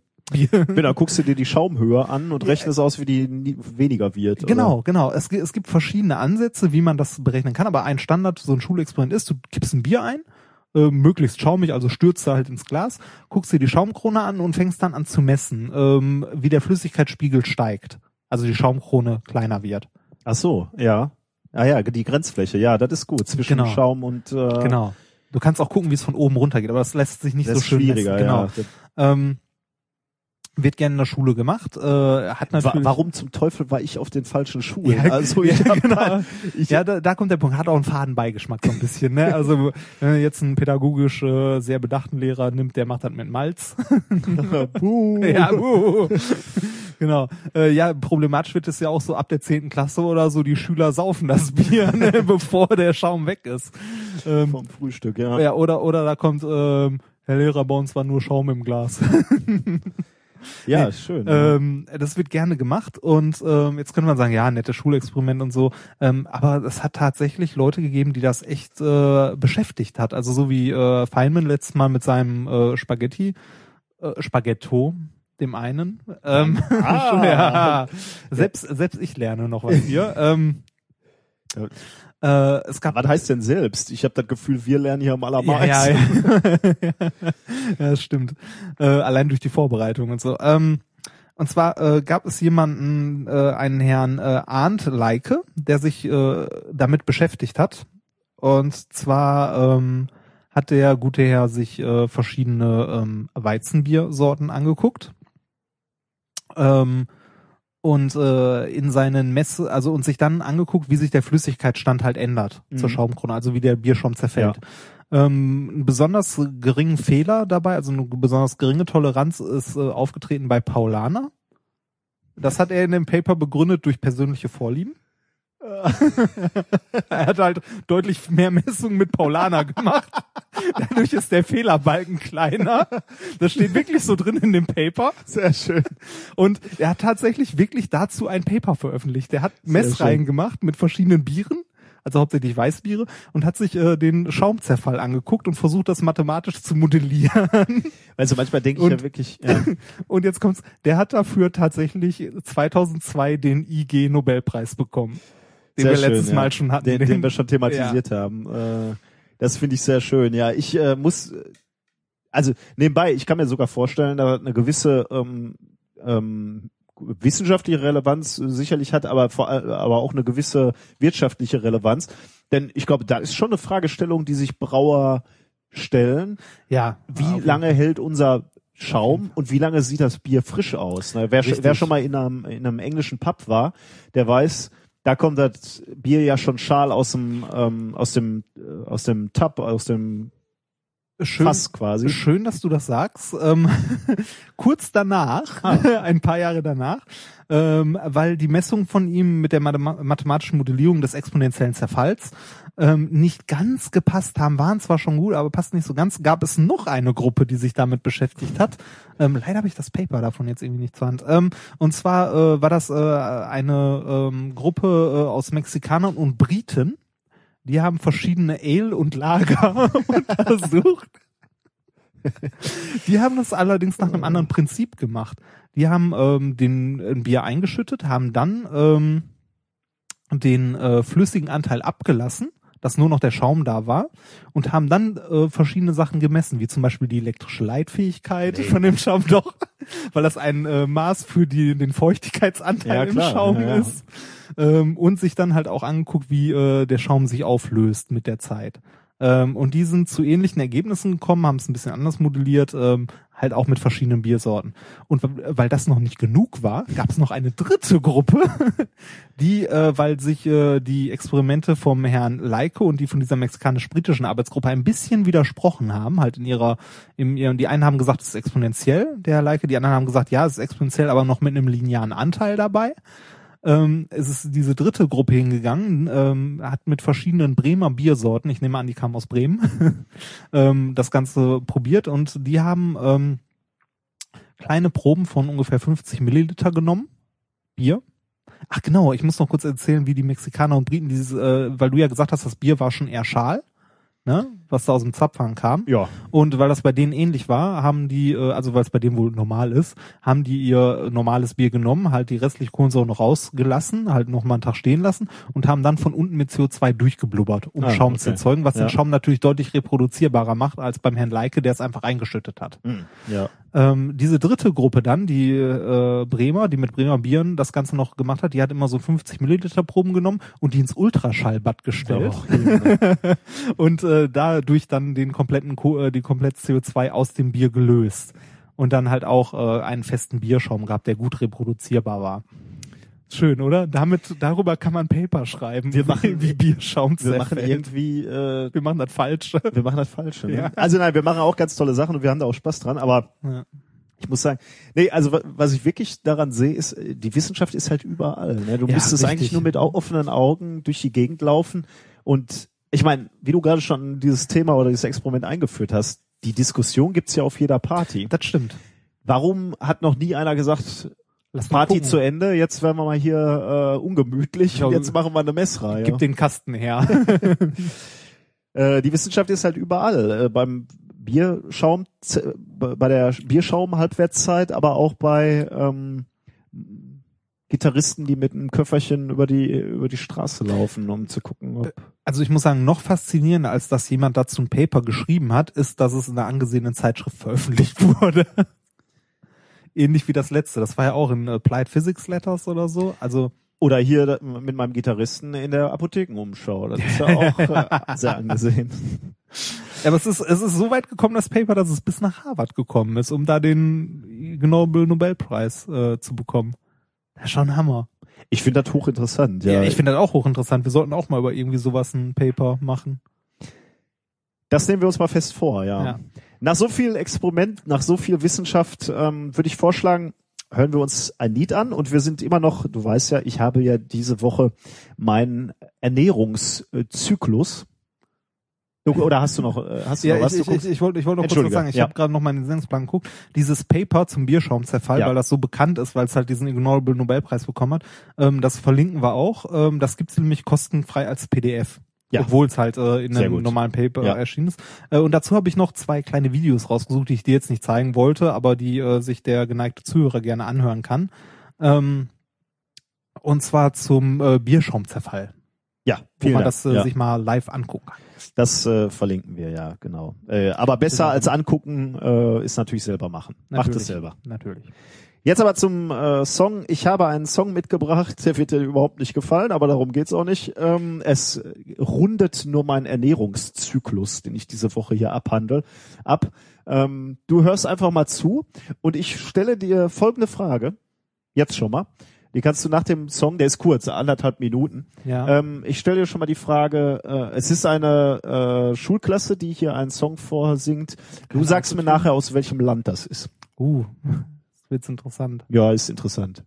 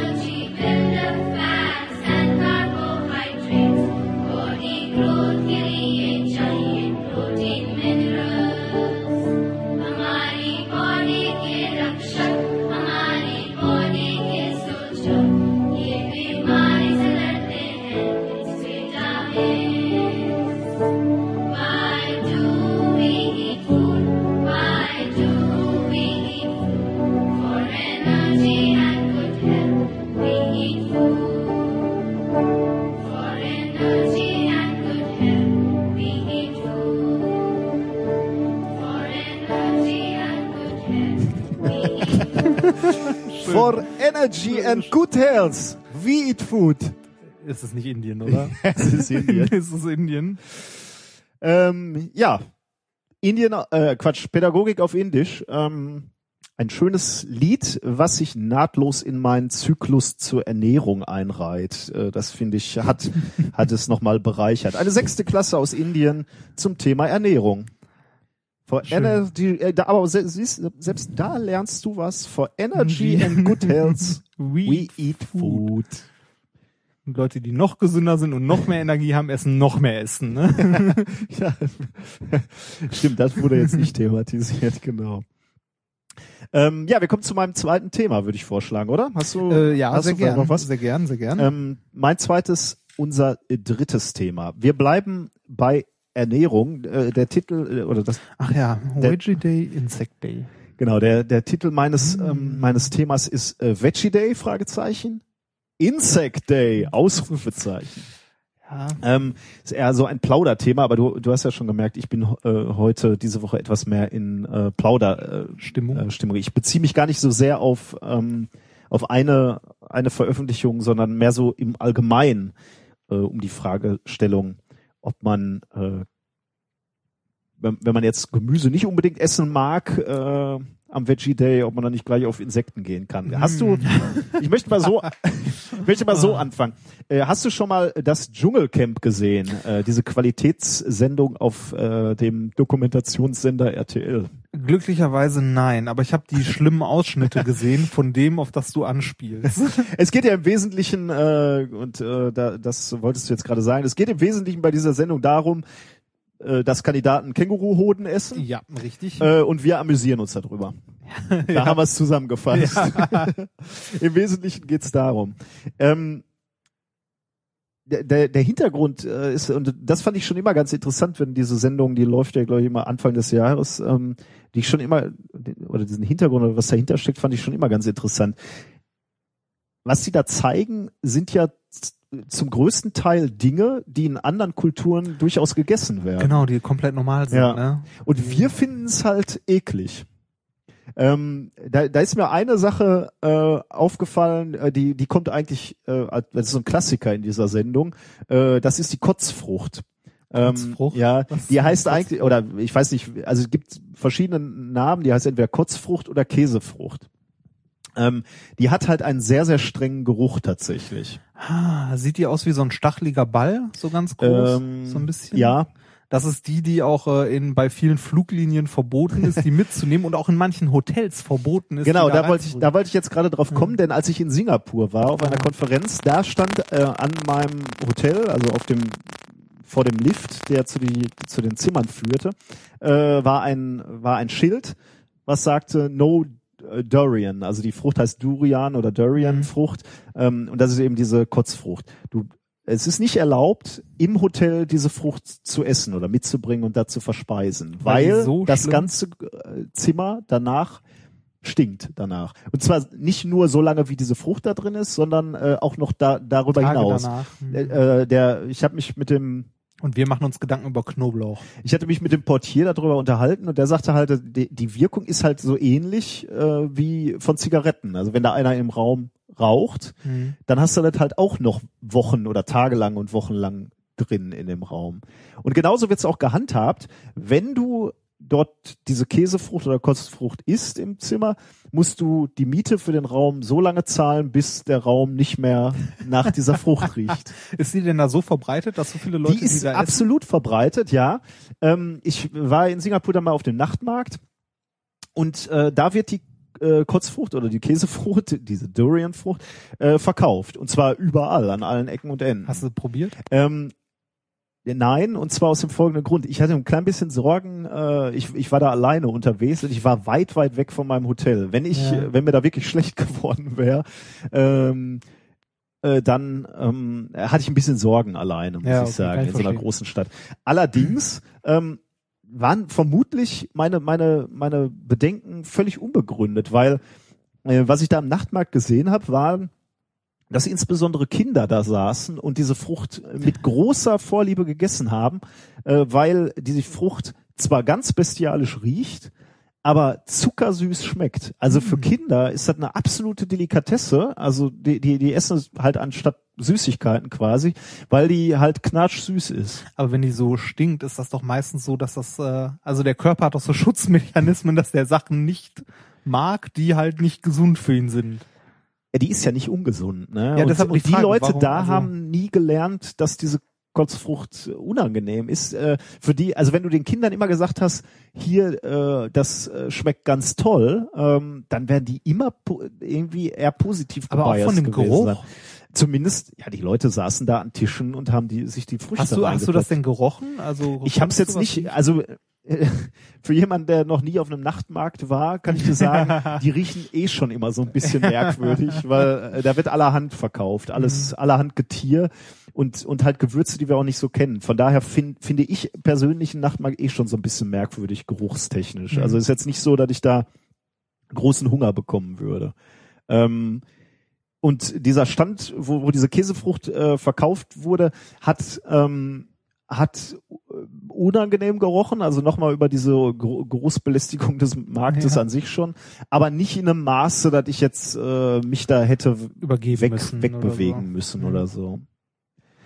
Ähm, aber genau, also das finde ich halt ähm, ähm, bemerkenswert. Also dass da so unter Unterschied, Ist so- je nachdem, wo de, wie dein kultureller Background ist, unterschiedliche Wahrnehmung von Also im sowas ist. Nachhinein hat die Yang Yang Käse gegessen, also unser Gast, der hier mal aus China war.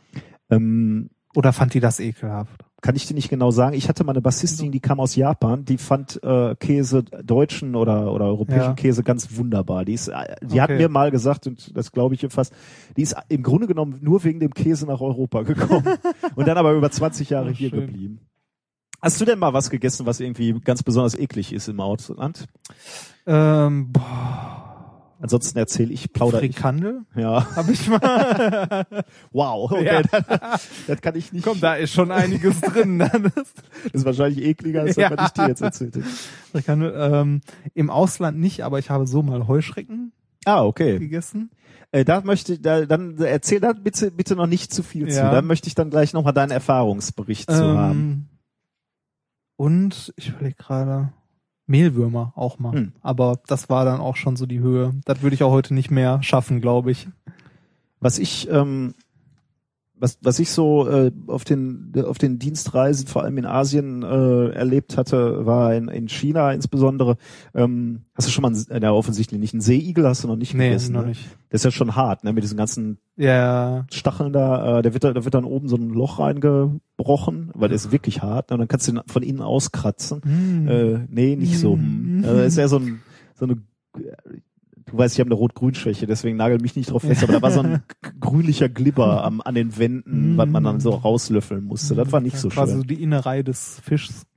Ich habe mal einen, und das war, das war eine besondere Ehre, ähm, äh, habe ich einen äh, warmen, bläulichen Schnaps bekommen. Ähm, Klingt doch gut. der wurde regelmäßig umgerührt und zwar mit den Fühlern äh, eines Hummers. Ähm, Okay. Das machte mich, äh, das erstaunte mich. Also erstens, Ja. woher kommt die Farbe? Warum ist er warm und warum wird er regelmäßig umgerührt? Daraufhin habe ich meinen ähm, Sitznachbar gefragt, warum wird dieses dieser traditionelle Schnaps so warm serviert und warum äh, äh, wird er umgerührt? Und die Antwort war, äh, das Blaue ist das Blut von einem Hummer. Äh, und der muss umgerührt werden, damit das Blut nicht gerinnt.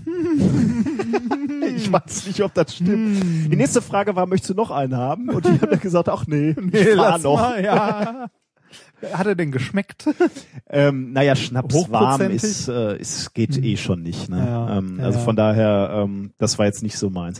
Und Mhm. äh, aber geschmeckt, wo du das sagst, ich habe mal auch in China äh, tausendjährige Eier probiert. Ähm, Ah, kennst du diese Dinger, die werden verbuddelt Ja, ja, ne, in genau. so einer Und- Pampe? Und die, äh, ja, das, was ist das? Irgendein chemischer Prozess, die werden dann so grünlich, ne? Ja, Und äh, ich, das ist ungefähr wie so, wie so ein Ei, das man in Essig reinschmeißt, das dann so, wo sich die Schale auflöst und das dann so wabbelig wird, ne? ich zitiere mal aus Wikipedia. Äh, Also äh, kommt so ein Brei drum aus verschiedenen Mhm. Zutaten und wird dann im Wesentlichen äh, in Holzasche und Sägespänen eingelegt Aber und auch, ein, aber auch ein rohes Ei, ne? ja, genau. Ja, Hühnerei. Und äh, dazu steht jetzt äh, bei Wikipedia, in dieser Zeit verwandelt sich das Eiklar in eine gelatinöse, bernsteinfarbene Masse. Das Eigelb bekommt eine quarkige Konsistenz und verfärbt sich grün. Ja, da speichelst du schon ein, ja, oder? Lecker. Tatsächlich sind die Dinger aber echt ganz lecker. Also äh, die sehen ganz merkwürdig aus, eben wie total faule Eier, Mhm. eben über diese grüne Farbe. Wir, wir, äh, ähm, aber wenn du die isst, schmecken die absolut ähm, unheimlich mild und samtig wie ein gekochtes hartes Ei. Mhm. Äh, also wirklich, wenn er wenn er diesen diesen optischen Reiz ausschaltest, schmecken die recht gut. Wie lange halten die? Äh, Also sind die besonders lange haltbar oder wie ist man mal auf die Idee gekommen, sowas? Ich meine gelesen zu haben mal, äh, das habe ich jetzt nicht äh, recherchiert, dass die drei Jahre haltbar sind danach. Also von daher macht Sinn, wenn, Ja, du- ja, wenn du viele. Eier hast, die mal äh, so zu behandeln und dann ähm, äh, Wie haltbar lange, zu wie lange machen. dauert das, bis die so? Also äh, tausendjährige Ei ist ist stark übertrieben. Ich glaube nach Ja, drei. Monaten oder so sind die sind die schon fertig. Also Schon dauert- um. Also die liegen tatsächlich Ja. drei Monate äh, reifen die durch und dann ja, kannst schon, du sie essen. Ja, ähm, aber du siehst, das ist schon komisch, ne? Wie, Also wie ich- unterschiedliche. Ja, Ich muss ja sagen, das ist ja was, was ich hier an der Uni sehr mag. Man äh, hat ja die Gelegenheit, mal in andere Länder zu reisen, wo man sonst vielleicht zwingend nicht so hinkommt oder auch nicht auf die Idee kommen würde, da Urlaub zu machen. Äh, und man kriegt ein bisschen was, nicht jetzt nicht nur touristisch mit, sondern auch so vom Alltag und kann dann halt auch solche Sachen mal essen. Da freue ich mich noch drauf. das Bis jetzt, bis jetzt hatte ich da ja nur Glück, was so eher an Essen auf mich zukam. ja, da wirst du auch noch mal ein bisschen Pech haben. Ja, wobei, wobei ich muss ja sagen, als wir äh, das letzte Mal in Indien waren und ich gefragt wurde, ob wir auch zum Essen auch Hühnchen haben möchten ähm, und Hühnchen dazu bekommen haben, also Hähnchen, ähm, mir war ja nicht bewusst, wie in Asien so Hähnchen zubereitet wird. Es war dann in einer kleinen Schale neben dem Reis und so. So, oh ja, lecker, Stückchen genommen, draufgebissen und es war sehr crunchy, sag ich mal. Es könnte daran gelegen haben, dass äh, Hähnchen da traditionell so zubereitet wird, dass es einfach nur in Stücke gehackt wird, in den Kochtopf geworfen und es dann äh, inklusive Knochen und allem äh, auf dem Teller landet. Man es aber nicht auf den ersten Blick sieht, wenn es in Soße schwimmt. Und wenn man es nicht weiß, kaut man da auch gern dann mal drauf rum. Wie wir gerade schon gesagt haben, die, die Leute verarbeiten halt noch das ganze Richtig, Tier. ne? ja, ja, genau, Nicht wie genau. hier, wo man, Genau. wo das, man ist, schon. das ist dann doch sehr ungewohnt, wenn du hier nur so Hähnchenfilet oder so gewöhnt bist. Äh, schon ein bisschen komisch. Also mit anderen Worten, in, in anderen Kulturen werden andere Sachen gegessen. Mhm. Ähm, bei uns, äh, wir sind da äh, kulturell halt vorbelastet. Wir essen nur die Sachen, die bei uns äh, soziale Norm sind. Und im Grunde genommen ist es natürlich wirklich komisch. Ne? Wir essen Hummer und Shrimps, Ja. aber keine Spinnen und Käfer, was ja in gewisser Weise komisch ist, weil wenn man mal ehrlich sich so einen Hummer anguckt, der sieht Ja. auch schon relativ merkwürdig Ja, aus. relativ eklig. Also ich müsste mich auch überwinden, sowas zu essen. Okay, ja, okay, Das- dann isst du das nicht, aber in anderen Kreisen Ja, ja, äh, ist das eine natürlich. absolute Delikatesse. Ähm, Insekten essen wir eben nicht eigentlich. Richtig. Ja, das ist komisch. Wobei das stimmt nicht ganz, äh, um, um hier nochmal, ähm, es gibt, äh, ja, habe ich jetzt in der Recherche zu diesem, äh, zu diesem Thema gelesen, die Food and Drug Ad- Administration, FDA in Amerika, die gibt eine äh, Richtlinie raus, wie viel Insekten dein Essen enthalten darf. Klingt jetzt erstmal komisch, Ja. aber es macht natürlich Sinn. Ein, ein Nahrungsmittel, was biologisch gewachsen ist, da kannst du ja nicht ausschließen, dass Insekten auch drin Ja, verarbeitet werden. Das heißt, es gibt eine Richtlinie, wo drin steht, ähm, wie viel Insekten du äh, pro äh, Nahrungsmittel, pro Salat essen Salat. Ja, genau. ähm, übrigens ein Fun Fact mal ganz nebenbei. Der, der typische Deutsche isst pro Jahr, pro Person etwa 400 Insekten. Hm. Äh, und zwar so durch Verschlucken, dadurch, dass du mit offenem Mund draußen rumstehst und so. Oder, oder einschläfst. Also ich, ich fahre Motorrad, ich esse mehr. kann sein. In meinem Auto sind etwas weniger vermutlich. Ne? Hm. Also die was, was wirklich auffällig ist, ist, dass in unserer westlichen Welt es eben die, diese Ansicht gibt, dass Insekten böse sind oder schlecht Oh, sind. ekelhaft. Äh, eklig, Ja. böse. Ja, auch böse, ne? Also wir, wir, wir ähm, äh, wa- was wir ja schon machen, ist halt mit Pestiziden Insekten zu bekämpfen. Ne? Und dabei gehen, ist es uns völlig egal, ob die gut oder schädlich sind. Das stimmt. Wir kippen das Zeug einfach auf die Felder, damit die wegkommen. Ähm, und, und das hat tatsächlich einen Effekt äh, auf, auf die Wahrnehmung von Insekten in so einer, in so einer Gesellschaft. Ähm, ich kann dir da äh, von der Geschichte erzählen. Es gibt Länder natürlich, wo, wo, wo, wo Insekten eine, eine wichtige und tägliche Quelle äh, für Nährstoffe sind, ähm, äh, um, um Proteine, Fette, Vitamine, Mineralien zur Nahrung zuzunehmen. Mhm. Also dafür sind die Insekten in, in manchen Kulturen halt wichtig. Äh, da ist eine ähm, Studie bekannt äh, aus Mali, Westafrika. Ähm, da war es für Kinder völlig normal, oder auch für Erwachsene, aber auch äh, insbesondere auch für die Kinder, ähm, ihre Diät, ihre Ernährung dadurch zu bereichern, dass sie auf die Felder gegangen sind und Heuschrecken gegessen haben. Äh, das war also völlig normal für die. Ähm, und das war sehr wichtig, weil die Heuschrecken sehr viel Protein gegeben haben. Die hatten sonst eine Ernährung, die eher proteinarm war und deswegen war es extrem wichtig, gerade in, für Kinder, die gewachsen sind, eben diese Heuschrecken zu essen. Ähm, jetzt wurde, ist Mali aber äh, stetig verwestlicht, also ähm, äh, der, der Lebensstandard hat sich da verbessert und das hatte den Effekt, dass auch mehr Pestizide eingesetzt Mhm. wurden in der, in der, äh, in der Landwirtschaft da. Das hatte zum einen das Problem, dass natürlich weniger Heuschrecken da waren, aber das viel entscheidendere, ähm, äh, was passiert ist, war, Die, die da waren, waren mit Pestiziden voll. nee, äh, die, die Wahrnehmung von Insekten hat sich gewandelt. Wäre die Ah. vorher als, als Bereicherung äh, für, für, für, fürs Essen angesehen als wurden, Snack für zwischendurch. war es jetzt plötzlich, dass die Erwachsenen vorgelebt haben, dass diese Insekten getötet werden müssen. Mhm. Alle Insekten mit Pestiziden. Und plötzlich haben die Eltern eben dieses Bild vermittelt, dass Insekten und auch die Heuschrecken quasi böse sind. Hm. Und deswegen haben äh, Kinder äh, weniger Insekten gegessen, weniger Heuschrecken gegessen und äh, haben jetzt genau das Problem, dass sie Mangelerscheinungen haben in diesem Land. Einfach weil nur die über Proteine fehlen. weil die Proteine fehlen. Und einfach nur, weil die, die, die Wahrnehmung der Insekten sich in diesem, in dieser Kultur geändert hat. Ähm, und das ist natürlich ein Problem in einer Welt, wo eine Milliarde Menschen hungern. Da wäre natürlich schön, wenn man sagen würde, okay, wir haben so viele Insekten, die könnten wir eigentlich essen. Da hätte ich eine kleine Frage. Ja, du hast gerne. ja gesagt, dass du auch auf diesen Nachtmärkten und so unterwegs warst.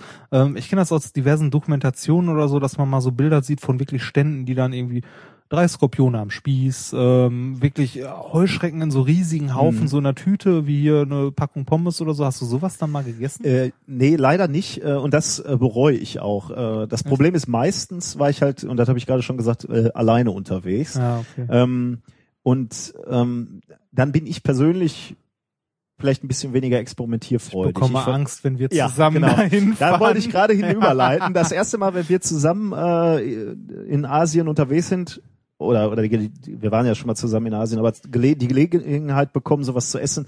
Ähm, Äh, du musst ja nicht essen, aber ich, ich würde wahnsinnig gerne essen. Aber äh, das würde wahrscheinlich hier auf einen Wettstreit hinauslaufen oder so. Ähm, Ich habe tatsächlich mal, äh, wie gesagt, eine Heuschrecke gegessen, allerdings nur eine kleine. Also Ach ja, erzähl die, doch mal. Äh, die, die war, ja, die war, weiß ich nicht, so Selbst groß. gefangen So oder? eine- ähm, nee, die war, äh, ich weiß gar nicht mehr, wo das war. Das war äh, so äh, so kandiert. Ähm, aber die, die war wirklich klein. Also die war im Großen und Ganzen eigentlich nur kross.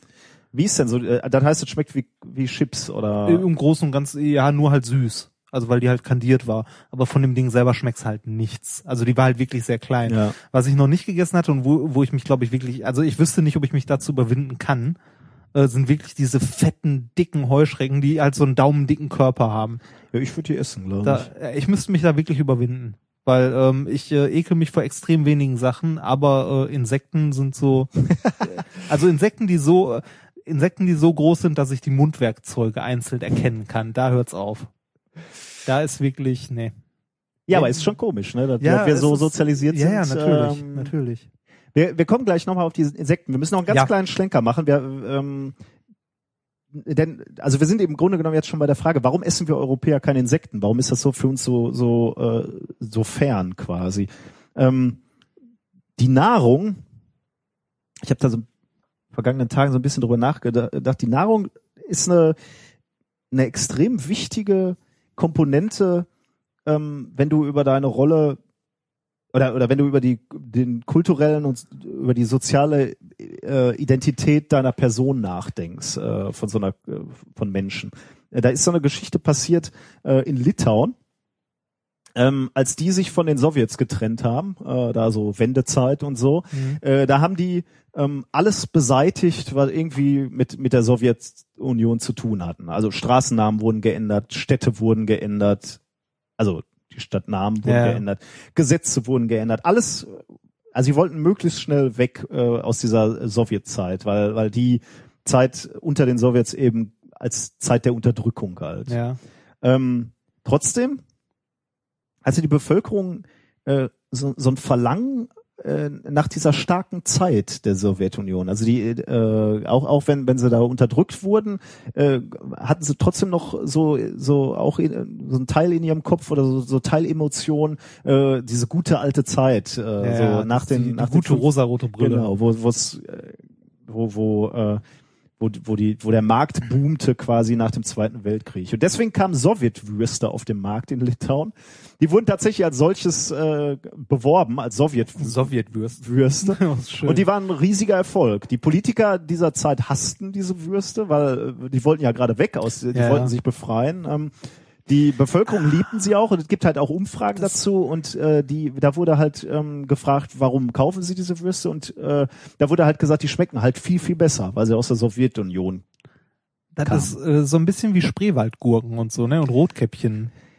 Nicht nur das, ne? Ich habe dann Ja. darüber nachgedacht. Ich habe so gedacht, ach, das ist ja äh, irgendwie niedlich, ne, dass die Litauer Mhm. ihre Sowjetwürstchen ha haben wollen. Aber dann habe ich überlegt, wir sind gar nicht so weit weg. Was ist denn das Kultessen des Ruhrgebiets? So, Currywurst. ja, ich würde sagen, so eine gewisse, äh, also regionale Identität Currywurst und Pommes Schranke.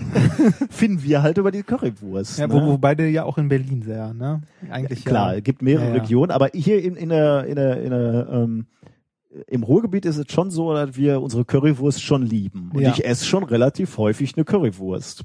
Ja. Ähm, oder weil, wenn, wenn du denkst, äh, Fußball im Stadion, was wird da gegessen? Da wird eine schöne Bratwurst gegessen. Stimmt. Das ist in gewisser Weise ähm, eine soziale Norm. Ähm, also in im Stadion wird eine Wurst gegessen, dann gehörst du dazu. Oder im Ruhrgebiet wird eine Currywurst gegessen, dann gehörst du dazu. Das ist eine, eine Frage der Gemeinschaft.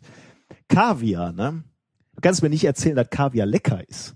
Hab ich äh, noch nie gegessen. Ich hab's gegessen, äh, Ist ist, nicht salzig, lecker, oder? ist salzig im Wesentlichen. Ja. Also ich finde, es einfach nicht lecker. Die Konsistenz ist abstrus. Äh, das geht aber auch nicht um lecker. Es Ja. geht um dazugehören. Es geht um Status, glaube ich.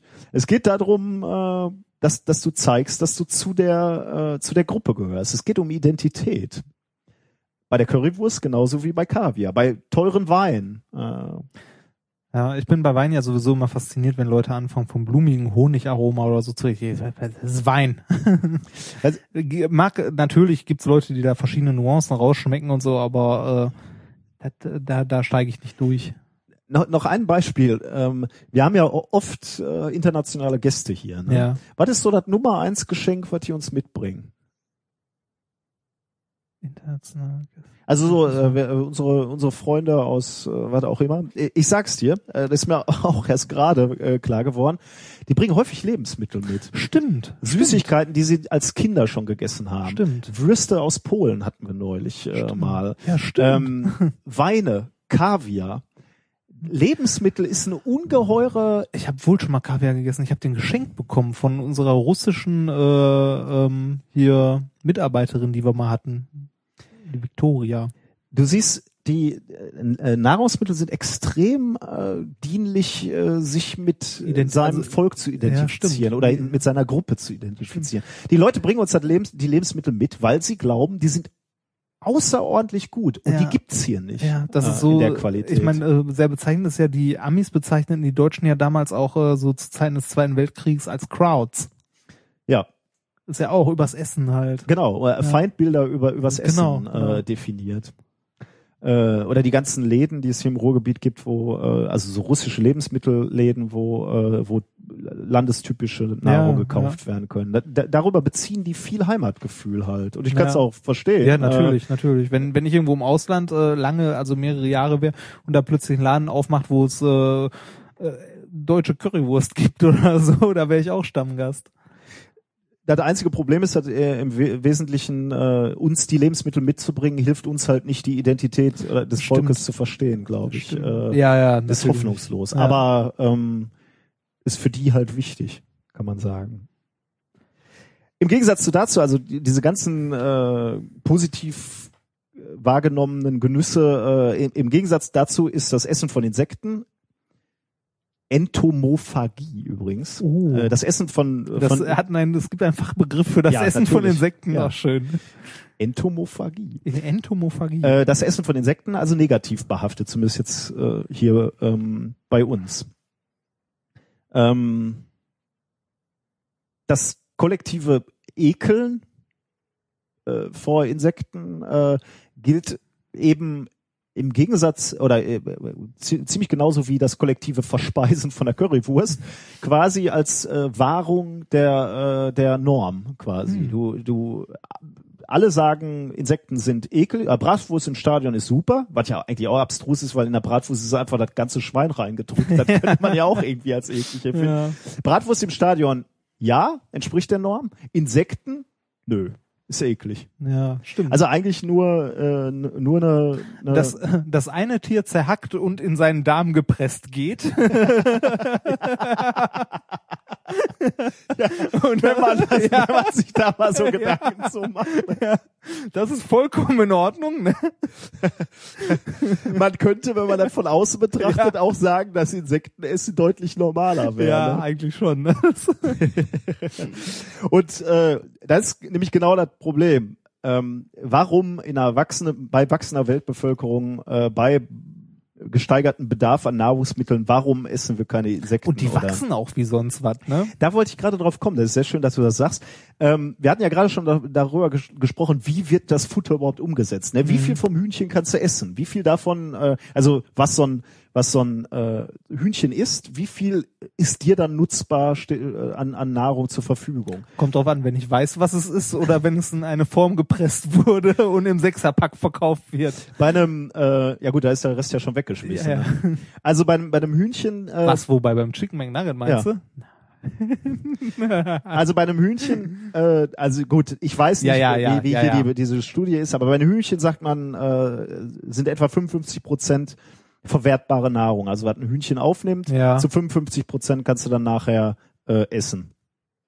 Ähm, erwachsene Grillen verwertest du, also da- das, woraus die Grillen bestehen, verwertest du zu 80 Prozent anstatt zu 55 Prozent. Ähm, äh, f- äh, also und, und diese diese diese äh, diese verwertbare Nahrung einer Grille ähm, ist also doppelt so effektiv ungefähr wie ein wie ein Huhn, viermal so effektiv oder oder nahrhaft wie ein Schwein oder zwölfmal so nahrhaft wie ein Kalb. Ähm, und das hast du gerade gesagt. Und als Physiker darf man das nochmal etwas ähm, präziser sagen. Ähm, Insekten brauchen ja nicht ihre Körpertemperatur zu halten. Ne? Das heißt, alles, was sie an Nahrung aufnehmen, an Energie, können die direkt ins Wachstum und in die Fortbewegung natürlich stecken, Mhm. aber im Grunde genommen in die, ins Wachstum. Die Dinger wachsen wie bekloppt, weil sie eben nicht äh, so, so einen großen Metabolismus aufrechtzuerhalten haben, wie wir Menschen. Äh, das heißt, die, die, die, die, die Nutzung der, dessen, was sie essen oder die, äh, die Effektivität von dem, was sie essen, für uns ist viel, viel größer. Ähm, was ich äh, jetzt, also ich habe noch eine, eine, eine Literatur gefunden, die, äh, die verlinke ich auch. Da hat ein Insektenkundler Arnold von Heust äh, aufgezeigt, wie Seidenspinner und Bienen äh, regelrecht gefarmt werden können, also in, in, einer, Ja. äh, in, in, in, in einer Art ja, Farm, kann man sagen. Das, das, das macht man ja auch mit äh, Heuschrecken und so, um Ja. äh, halt ähm, Reptilien Ja. zu füttern und so. Da gibt's ja auch richtige Farmen. Also der, er zeigt wohl, wie man ähm, wie man das industriell machen kann, um um ganze äh, Bevölkerung zu Hm. zu ernähren ähm, und wie er, wie er die auch ernten würde und verarbeiten würde. Ähm, und das bringt mich eigentlich ans Ende dieser äh, dieses dieses Themas. Wie gesagt, ich wollte eigentlich nicht, äh, ich wollte jetzt eigentlich keine Studie vorstellen, sondern einfach mal im Zuge dieses Veggie Days da, da ein bisschen mit dir drüber zu diskutieren. Die Frage, also wie gesagt, es gibt Veröffentlichungen, die zeigen, wie es möglich ist, technisch Insekten zu verarbeiten, zu prozessieren, zu wachsen. Die Frage ist also gar nicht, ist das technisch möglich? Geht das technisch? Äh, sondern die, die eigentliche Frage ist, äh, kannst du die Wahrnehmung der Menschen ändern, ähm, um, Ja. um das zu ermöglichen? Das halt quasi? hier gesellschaftlich zu, akzeptabel zu machen, ne, dass man, also das wird Generationen brauchen. Ich meine, jetzt gerade irgendwo auf dieser Welt ist irgendwo ein Mensch zum ersten Mal Sushi. Ne? Sushi ist roher Fisch. Hat man uns nicht als Kinder gesagt, rohes Fleisch sollst du nicht essen? Ja, genau, ja, rohen Fisch. Meine Mutter, wenn ich meiner Mutter sage, Sushi, hier probier mal, sagt die immer noch, nee. bah. Ja, weil die, weil die so aufgewachsen sind. Abgesehen ne? davon, ich mag's auch nicht, aber Ob es magst oder nicht, Ja, ja, aber das ist nicht schädlich. genau, ne? Uns wurde in gewisser Weise ja verkauft, äh, ich das ist nicht gesund halt, für ne? dich. Und es gibt einfach äh, Kulturkreise in Japan, ähm, die machen nichts anderes als Sushi essen. Das heißt, man, man müsste äh, daran siehst du, die, es ist schon möglich, die Wahrnehmung zu ändern. Das ähm, das ist sicherlich ein langsamer Prozess, aber ein möglicher Prozess. Äh, enden möchte ich äh, mit einem Zitat von Andrew Zimmer. Das ist ein, ähm, ein, ein Moderator einer Sendung, ich glaube, die läuft auf dem BBC in England, Bizarre Foods äh, heißt die Sendung. Der hat gesagt, äh, oder der hat, hat die, die, den Satz geprägt, if it looks good, eat it.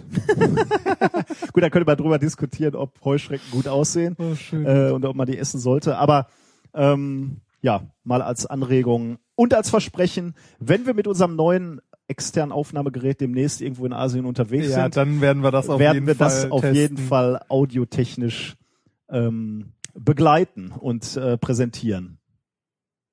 Gut, ähm, kommen wir zum zu deinem nächsten Thema, ne? Ja. Oh, ähm, passt ja, sehe ich gerade. Spider-Man und die, und die Musik. Äh, wir genau. haben über Insekten gesprochen. Genau, ja. Ich, Ja, Spinnen sind keine ja, Insekten, ja, ich weiß, ja, ja. aber vielleicht kann man die ja auch essen. Haarspalterei, Haarspalterei. Reden, reden wir wieder über Nahrung oder? Nee, wir reden nicht über Nahrung. Das äh, Thema heißt ja Spider-Man und die Musik. Oh, es wird kulturell. Äh, Es wird und äh, sowas von kulturell. äh, ich weiß nicht, äh, wir haben ja schon oft die Frage geklärt, äh, mittlerweile, ich glaube, siebenmal hat Spider-Man eigentlich Physik studiert. ja, hat er. Hat er. Ähm, nee, äh, die Frage, was hat Spider-Man mit Musik zu tun? Und zwar ähm, äh, geht das Ganze zurück auf ähm, die Leistungen von einem gewissen ähm, Jetzt kommt's wieder die Namen. Es ist ein äh, Mensch aus Japan. Der gute Herr heißt äh, Shigeyoshi Ozaki. Okay. Ich weiß nicht, was davon der Vor- oder der Nachname ist. Ist auch egal. Ist auch äh, nein, es ist nicht egal, aber wir können es Wir leider nicht, das können wir nicht leisten. Genau, das können wir nicht leisten. Das, äh, ähm, und dieser gute Herr hat sich äh, vor längerer Zeit mal, also der erstmal, wo der herkommt, der kommt von äh, ähm, vom Department of Chemistry an der Nara Medical University in Kashihara, Nara in Japan. Äh, und der gute Mensch hat sich in der äh, entsprechenden Fachpresse schon mal einen Namen gemacht. Der hat es nämlich hinbekommen, ähm, aus Spinnen, also von Spinnen, von verschiedenen Arten, die Spinnenseide, also die Fäden zu farmen. Oh, wie Also- Farm. Also er melkt die quasi ja, oder? sozu- sozusagen. Der, der spannt die quasi Oh. irgendwo ein. ja, ne. Ja, Und dann rollt die ja, so genau. Ja, genau, Oh genau. Ja, aber das Gibt hat er den wenigstens Drogen, wie wir in der letzten nicht. Folge äh, berichtet haben? Spinnen mögen wir, ne? nee, nee, ich, ich glaube nicht. Äh, auf jeden Fall, ähm, äh, er zieht denen die Okay. Fäden aus dem Arsch, kurz gesagt. ähm, auf jeden Fall hat er sich einen Namen gemacht, weil, weil der das halt in großem Stil hinbekommen hat. Oder der kann das auf jeden Fall ganz gut. Ähm, die Sache ist ja jetzt die, äh, so, ein, so ein gut. ja, so ein Spinnenfaden an sich, äh, warum, die Frage ist, warum zur Hölle macht man das? warum quält man die armen kleinen Spinnen? Also ich könnte mir vorstellen, nebenbei, äh, also mechanisch ist, glaube ich, so ein, so ein Spinnenfaden äh, äh, hochinteressantes äh, Objekt, oder? Ist das nicht extrem reißfest so, oder flexibel? er, richtig. Und zwar äh, hält so ein Spinnenfaden, äh, je nachdem welche Spinnenart, also die unterscheiden sich da auch massiv, welch, von welcher Spinnenart Mhm. man das nimmt. Aber es gibt Spinnenarten, die halt Fäden produzieren, die äh, gemessen an ihrem Durchmesser der Spinnen, also Mhm. der äh, Faser, mehr halten als äh, heute die besten Stahlseile, die wir heute designen können. Äh, und das halt äh, dann auch noch leicht, also extrem leicht und ähm, halt äh, relativ leicht, also nein, relativ leicht chemisch hergestellt ist das falsche Wort. Das ist, das ist so hochkomplex, dass man es noch nicht geschafft hat, das künstlich nachzubilden äh, im großen Stil. Aber ähm, Spinnen äh, machen das halt evolutionsbedingt schon seit langem und diese Spinnenfäden haben eine Menge sehr, sehr interessante Eigenschaften. Und zwar kommt neben diesen, äh, neben dieser extremen Reißfestigkeit für ihre Dicke halt, ähm, haben die auch noch die Fähigkeit, dass die zum Beispiel äh, Schallwellen sehr gut übertragen. Ähm, du Ja. erinnerst, du erinnerst dich ja noch äh, daran, dass äh, du mal dieses Video von den Spinnennetzen gezeigt hast. Ja. Äh, und die Spinnen, die halt äh, reagieren, also die in einer Ecke warten. Also Spinnen machen ja im, All jagen im Ah. Allgemeinen ja so, dass sie in einer Ecke warten. Und wenn etwas äh, sich im Netz verfängt, ähm, merken die Spinnen das durch die vom Netz übertragene Vibration Ja. und wissen, wo das, äh, wo die Beute ist und spinnen die dann ein. Also ähm, Spinnenseide an sich hat auch äh, sehr gute akustische Eigenschaften. Ah, das ist interessant. Ja. Also ja. ähm, ist äh, das äh, Spektrum, das sie übertragen können, ist sehr, sehr interessant. Hm. Ähm, Und äh, jetzt hat äh, dieser gute Herr äh, Osaki etwas gemacht, was, wenn man dann drüber nachdenkt, ist sehr naheliegend eigentlich ist, aber trotzdem vollkommen behämmert. Also auf die Idee wäre ich nie im Leben gekommen. Der hat sich äh, diese Spinnenseide genommen, die er gefarmt hat, hat ähm, davon ähm, so zwischen 9000 und 15.000 äh, Fäden genommen, von einer Länge, äh, auf einer Länge von ungefähr 90 Zentimetern jeweils Okay. und hat die ineinander gedreht.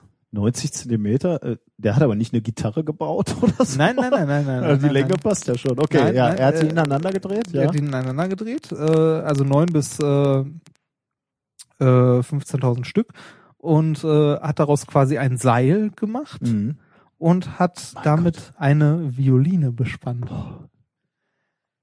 Und das Coole ist, diese Wie, der hat eine echte, also wir reden über eine, eine, echte ja, wir reden über eine Violine. echte Violine. Der hat eine echte Violine mit Spinnenseide, also mit Spinnenfäden bespannt. Und äh, das Interessante ist, oder das, äh, das Coole ist, diese Spinnen, also diese äh, Strings, die der da drauf gespannt hat, ähm, halten mehr Zugspannung aus. Also hat die vorher natürlich auch getestet, bevor er das gemacht hast. Und die halten mehr Zugspannung aus als aktuelle Seiten, die man so auf so eine Violine spannt, was man da heute nimmt. Früher hatte man ja, äh, ich weiß gar nicht, die Katzendarm oder so. Irgendwie die, die, die äh, Bögen waren ja irgendwie Pferdehaar und ich glaube Mhm. die Seiten irgendwie Katzendarm oder was auch Okay. immer. Ähm, macht man heute nicht mehr. Wenn man heute so eine Violine bespannt, nimmt man ähm, Nylonfäden, die mit Aluminium Mhm. äh, bedampft sind. Ähm, und diese Spinnenseide, die er da zusammen verzwirbelt hat, hält mehr Spannung aus als diese Hochleistungsfäden, äh, die wir quasi äh, herstellen können aus Nylon. Und äh, jetzt könnte man sagen, nette Spielerei, ist ja ganz cool. Äh, der hat sie dann auch noch ein bisschen genauer untersucht. Durch dieses, ähm, also die Spinnenfäden an sich sind eigentlich rund, wenn man sich die unterm Rasterelektronenmikroskop anguckt. Wenn er die aber zu diesen Fä- Fäden verzwirbelt und unter Spannung setzt, verformen die sich Mhm. und bilden äh, polygonale, äh, also so äh, Polyeder-Strukturen Okay. ähm, wodurch die halt äh, keinen Zwischenraum mehr haben zwischen den Seiten, sondern die füllen das komplett aus, obwohl Ja. es noch einzelne Fäden sind und werden extrem reißfest. Und die ähm, akustischen Eigenschaften kommen jetzt zum Tragen. Wenn man diese äh, Violine spielt, hat die einen sehr weichen Klang. Komm, Sachet, hast du uns was mitgebracht? Kann, können wir es hören oder? Ja, wir können gleich hören, aber okay. ich, ich mit- dazu äh, dazu noch ähm, hier ist auch noch mal ein Bild, wie sie wie diese Fäden aussehen, ähm, die halt äh, pentagonal, hexagonal, heptagonal, tetragonal sind. Da, Ja. also äh, wirklich alle Zwischenräume ausgeführt. Und äh, wenn man äh, diese Violine dann mal spielt und sich ein Spektrum anguckt, dann sieht man, dass äh, dieses Spektrum in hohen Frequenzbereich sehr reich an Obertönen ist. Um jetzt einmal kurz zu erklären, was Obertöne sind. Das sind, äh, ähm, weiß nicht, ähm, das ist das, was äh, den Klang eines Instruments charakteristisch macht. Also man, wenn man jetzt so einen Sinus-Tongenerator nimmt, der hat eine Frequenz, das brummt halt also wie am Telefon quasi. Das hört sich ja nicht besonders schön an. Und wenn man über diese Schwingung jetzt noch ein ganzzahlig Vielfaches der Frequenz überlagert, bekommt man sogenannte Obertöne, Ja. die halt dem Ganzen so einen Körper geben. Man könnte ansonsten sich halt wundern, man hat ein Orchester und da spielt ähm, der, äh, der Pianist spielt ein hohes C und äh, der der Violinist auch. Dann könnte man sagen, Moment, ihr spielt den gleichen Ton, muss das nicht gleich klingen. Nein, tut's Genau. nicht, weil die Obertöne anders sind. Deswegen kann man charakteristisch die Instrumente unterscheiden. Genau, und äh, diese äh, Spinnenseiden, äh, Violinseiten, ähm, haben äh, einen äh, unglaublich guten Klang. Also von Musik, also Aber das heißt doch, äh, die, die klingen anders als eine normale Geige, weil es hat mehr Obertöne. Oder kann man. ähm, die, äh, die, damit klingt eine billige Geige wie eine verdammt gute Geige. Ah. Also ähm, Okay, das heißt, äh, Musikkritiker, du wolltest gerade einen Satz anfangen, Genau. haben, haben sich das angehört und sagen, ist toll. Genau, und haben gesagt, ist super. Also hört sich super an. Die hat einen sehr weichen, sehr ausgewogenen Klang, weil die selbst, also auch im hohen Frequenzband Band noch sehr, sehr reich an Obertönen und Okay. so ist. Also ähm, die, äh, die klingt nicht komplett anders, sondern die klingt einfach gut. Also wie Mhm. eine unglaublich gute Geige. Aha. Und äh, das äh, fand ich, also ich fand es interessant, dass, äh, dass man auf die Idee kommt. Ist das denn wirtschaftlich? Also kann ich äh, bei Thomann demnächst Gitarrenseiten aus Spinnen äh, Das ist, eine, kaufen? das ist oder? eine gute Frage. Veröffentlicht hat, also der hat ein Paper dazu geschrieben, zu diesen, äh, äh, also das heißt uh, Spider Silk Violent Strings with a unique packing structure generate a soft and profound timber. Okay. Ähm, erschienen ist das Ganze im äh, Physical Review Letters. Also auch, Auch äh, ein bisschen höher genau, auch- als auch- mein, meine Apotheke. ja, ein, ein bisschen. Ähm, erschien 2012 das Paper. Ähm, ich denke mal, äh, kommerziell werden die Dinger noch nicht äh, noch nicht erhältlich sein, aber äh, wenn du genug Geld auf den Tisch legst, kriegst du die bestimmt. Ähm, aber überhaupt auf die Idee zu Ja, kommen, Wahnsinn. äh, ist Wahnsinn. Also wenn man sich mal, wenn man so ein Spinnennetz, das in der Ecke halt hängt, wenn man sich überlegt, wenn ich genug davon zusammenzwirbel, kann ich damit eine Violine bespannen. ja, ist irre. Ja, da, das f- fand ich Hammer. Ja, was ist jetzt? Kann ich was hören oder? Hey, du kannst was hören. Ähm, da habe ich was mitgebracht und zwar äh, musst du da mal kurz äh, da auf den Link klicken. Ja. Das ist auf deinem äh. Laptop und Achtung. dann hören wir jetzt Warte, ein ich, kleines ähm, Tonbeispiel, hoffentlich. Das verlinken wir auch, falls man das nochmal hören möchte. Ich höre nichts. Ich auch noch nicht. Ähm, Hm. Kaputt. warte, ich lade hier die Seite nochmal eben. Lad die Seite nochmal. Also ich habe Jetzt habe ich gestern, gestern bei Thomann bestellt und jetzt erzählst du mir, dass es bessere Seiten gibt für meine, Ja. für meine Instrumente. Ja, da Ja, haben komm, wir's. geht's los. Das ist mit Spinnseiten? Das ist mit Spinnenseide. ich fasse es nicht. Ja. Das ist die Frage, wann die erste Gitarre kommt.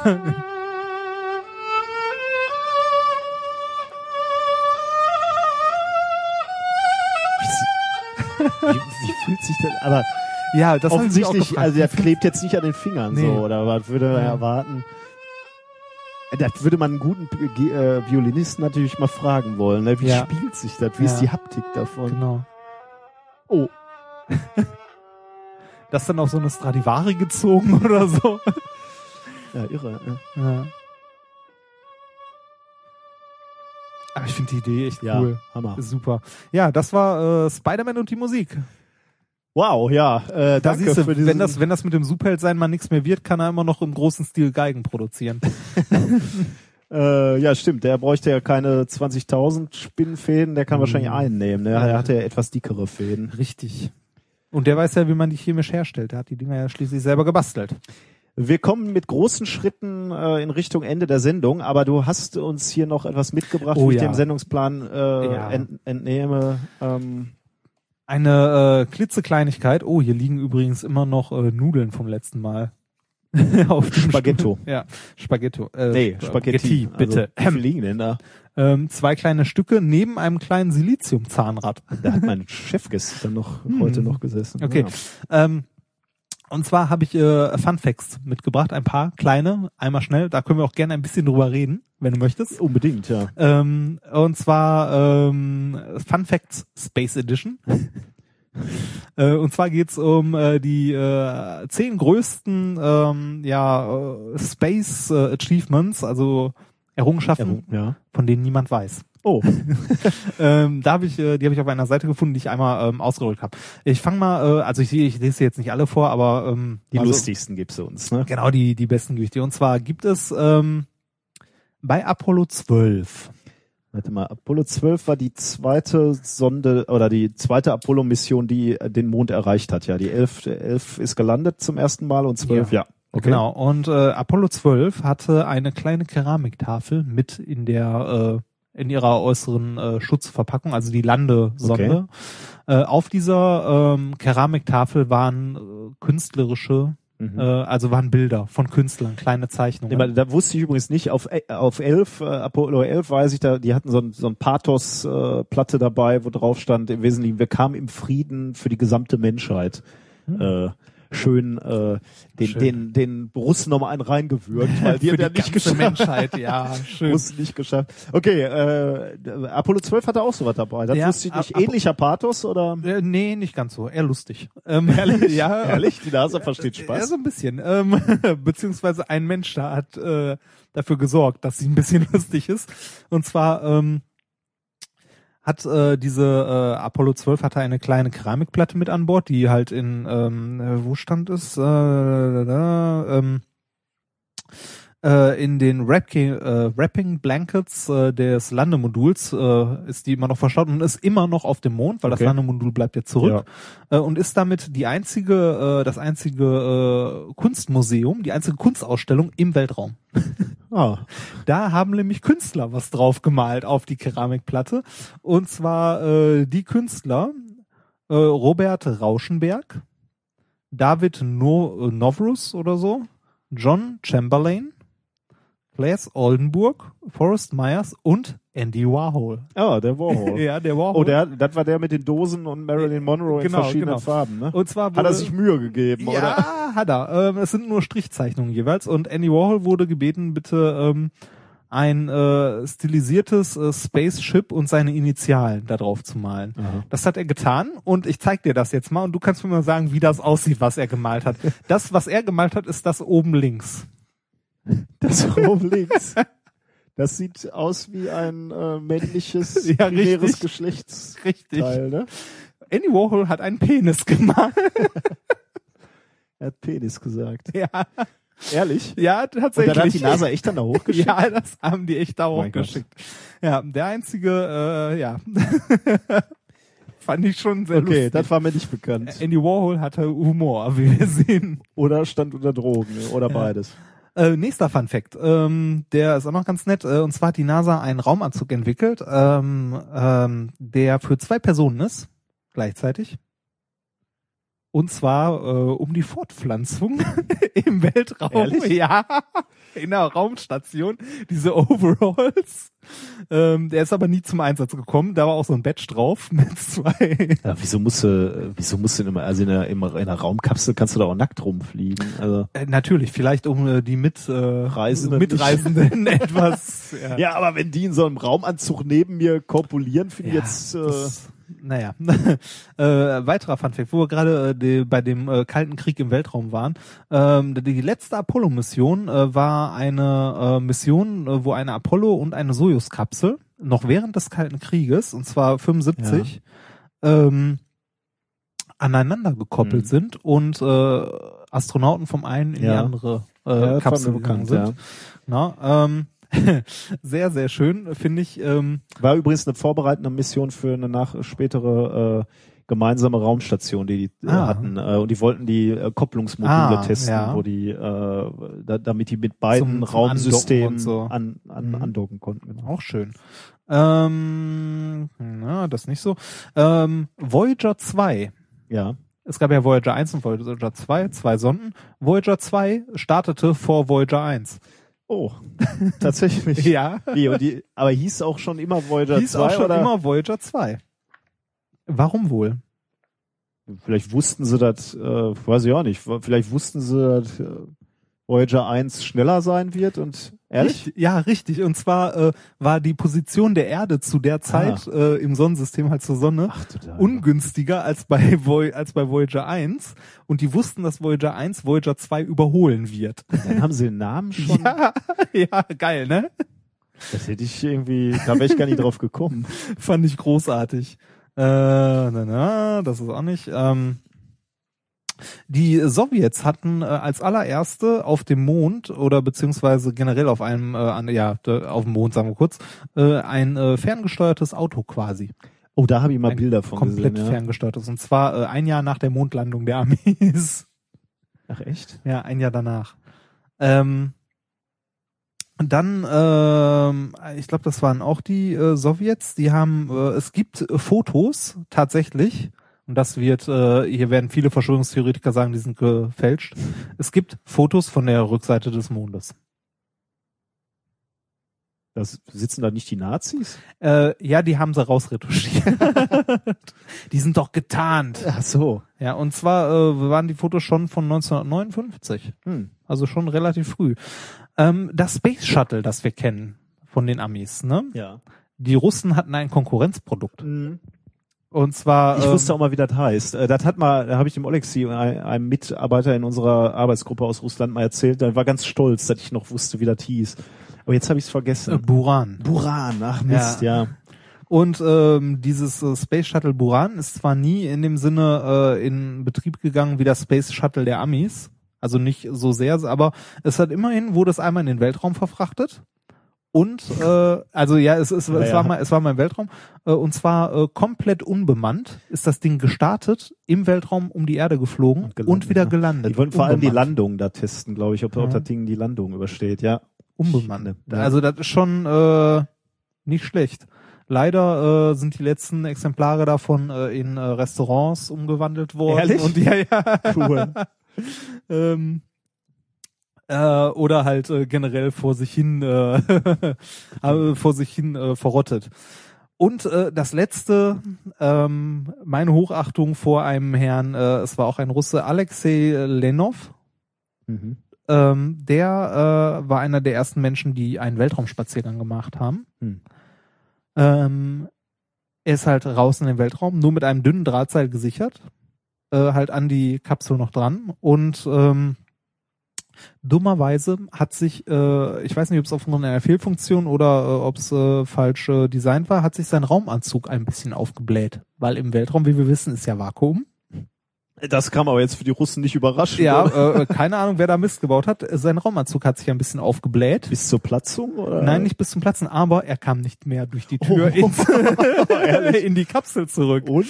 Äh, was hättest du da gemacht? Loch reingepiekst, aber also Er hat tatsächlich seinen Handschuh ausgezogen, beziehungsweise das, äh, die Verriegelung an seinem Handschuh geöffnet, um halt äh, Druck abzulassen Ja. aus seinem Anzug, äh, was halt sehr schnell geht, weil wir wissen, äh, ne, das ist nicht. Naja gut, wir wissen auch, äh, wenn, wenn das Leck nur klein ist, dauert das schon relativ lange, bis Gas rausströmt. Also von daher Natürlich, aber äh, das war ja nicht vorgesehen. Da war jetzt kein kleines Ventil an seinem Handschuh, sondern schon man, mutig. man, ne? man kennt das Aber ja gut, von Fotos oder so. Das sind ja wirklich so Klickriegel dran und so. Und das sind dann direkt Löcher, die wirklich so groß sind wie der Arm. Äh, hat seinen Handschuh kurz ein bisschen geöffnet, Hat Luft wieder abgelassen, wieder zugemacht und ist dann wieder zurück ins Gott. Raumschiff. Ja, ist äh, nicht schlecht, ne? Ja, d- soweit. Die Jungs, also diese ersten Weltraumfahrer, Ja, die hatten schon Eier. Ja, Und zwar so allerdings. dicke, dass die nicht mehr in ihre Raumkapsel reinkamen. Ja, das, Wahnsinn. ah, ja, das äh, die Fun Facts Space Edition. Danke, danke für Bitte, diese bitte. für diese Bereicherung äh, zu, zu meinem Weltraumwissen. Ähm, Damit bin ich durch. Ich habe nur noch eine ganz, ganz Kleinigkeit. Wir enden die Sendung äh, so, wie wir sie begonnen haben, äh, mit Italien, mit diesem wundervollen Land, in dem wir alle reisen möchten. Aber leider fehlt es uns manchmal an Geld oder an Zeit oder an beiden, wie in deinem Fall. Ja, die Ähm, äh, wobei ich ja gesehen habe, dass die Diamond Conference dieses Jahr am Gardasee ist. Ja, äh, da jetzt ist wieder das Problem, spät. du hast weder Zeit noch, Noch Geld. Geld, Noch ja. gebe ich dir Geld dafür. Ja, danke. ähm, das kann man aber lösen, nämlich durch Urlaub auf Nerdisch. Uh. Ähm, die äh, Fruchtsaftgetränke Firma San Pellegrino, ich weiß nicht, ob dir das schon mal begegnet ist, die haben so bauchige äh, Flaschen mit Orangensaft, ähm, bieten dir an, völlig umsonst nach Taormina in Sizilien zu reisen. Allerdings virtuell. Ah. Ja, Moment. Bevor du jetzt jammerst. Mit, mit, mit so 3D-Brille und so? Das ist so cool. Oculus Rift? Nee, nicht Ja. ganz. Äh, Ich konnte es leider nicht ausprobieren, weil, wie du weißt, ich äh, scheue ja Facebook. Aber wenn du einen Facebook-Account hast, und du hast ja einen, ähm, musst du nur die San Pellegrino-Page liken, was auch immer das bedeutet. Das weiß Ja. ich nicht, was das bedeutet. Dann darfst du, äh, wirst du in eine ähm, Warteschlange eingereiht. Wenn du dann endlich an der Reihe bist in dieser Warteschlange, dann kannst du durch die Straßen äh, dieser italienischen Stadt flanieren und zwar dank eines von vier Robotern, die Oh, du dann schön. steuern darfst Oh, für drei Minuten. Und du kannst nicht nur hin und her fahren und dir alles angucken dort auf dem Marktplatz, du kannst auch mit Leuten sprechen, äh, weil da auch ein Sprachprozessor Oh, drin ist.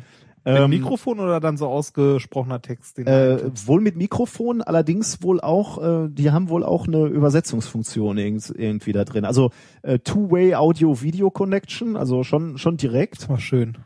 Ähm, allerdings irgendwie wohl scheinbar auch mit der Möglichkeit, die Sprache ähm, übersetzen zu lassen.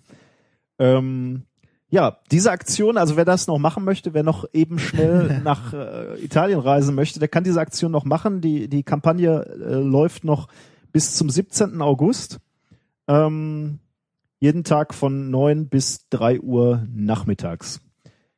Ähm, ja, Äh, nebenbei eine ganz interessante Vorstellung eigentlich, in andere Länder zu reisen, ohne wirklich hinreisen zu müssen. Ne? Wenn, wenn die Audi, also wenn, wie du schon sagtest, wenn du so eine 3D-Sicht hast und, Ich und dann fänd's, ich fänd's cool, wenn die das mit so Drohnen machen würden. Dass du wirklich mal über so eine Stadt drüber fliegen kannst und dir das angucken kannst. wird kommen. Aber dafür sind die noch nicht weit genug. Aber, aber kann gut kommen, ja. Also das wird ja ein Riesenmarkt sein. Ja, ja, also natürlich. Äh, irgendwo mal über eine Stadt, wo du immer mal hin wolltest, hinfliegen. Richtig cool wird das, wenn die noch, äh, wie jetzt, äh, habe ich ja gerade kurz erwähnt, dieses äh, Projekt mit der 3D-Brille, diese Oculus Rift, die würde ich auch sehr gerne mal ausprobieren. Also wenn du wirklich so eine Virtual Reality Brille drauf hast, die dir wirklich ein Stereobild auf die Augen gibt, dass du wirklich quasi da bist.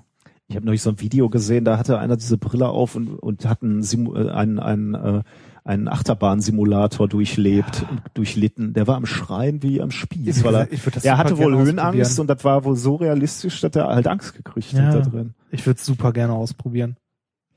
Ja, also Naja. in, der, äh, in diesem Sinne äh, gibt's wohl die Möglichkeit, dass wir demnächst nicht mehr irgendwo hinreisen müssen, sondern ähm, Virtuell. virtuell Städte erkunden und dann halt, je nachdem, wie die Sensoren sind, äh, auch nichts vermissen. Hast du uns noch ein Abschlussvideo mitgebracht oder Ja, ich streiten wir uns wieder drüber drum, wer dieses Video diesmal Nee, mitgebracht äh, hat? ich, ich vermisse jetzt schon ein Stück weit Autotune-Songs. Tja, Ich würde mich freuen, wenn du das nächste Mal wieder einen mitbringst. das sagst du aber jetzt nur, weil ich dieses Mal diese, diese indische Schulklasse Ja, ja. dabei hatte. Es ist halt immer zwei For- Übel, zwei for Übel. Nutrition and good health. Für aus Meat zwei Übeln Food. das kleinere. ähm, ich habe aber noch eine ganze Liste mit Videos und ich habe jetzt was mitgebracht, was mich äh, persönlich sehr berührt und dich auch als Sicherheitsbeauftragten unseres Labors sehr berühren sollte. Zumindest in der Theorie. und zwar Sicherheit im Labor, der äh, Lab Safety Rap. Damit bringen wir es raus. Damit bringen wir sie raus. Ich verabschiede mich. Äh, es war wieder für mich eine wunderschöne Sendung. Ähm, Für mich bis in zwei Wochen. Äh, bis in zwei Wochen. Ich freue mich. Tschüss.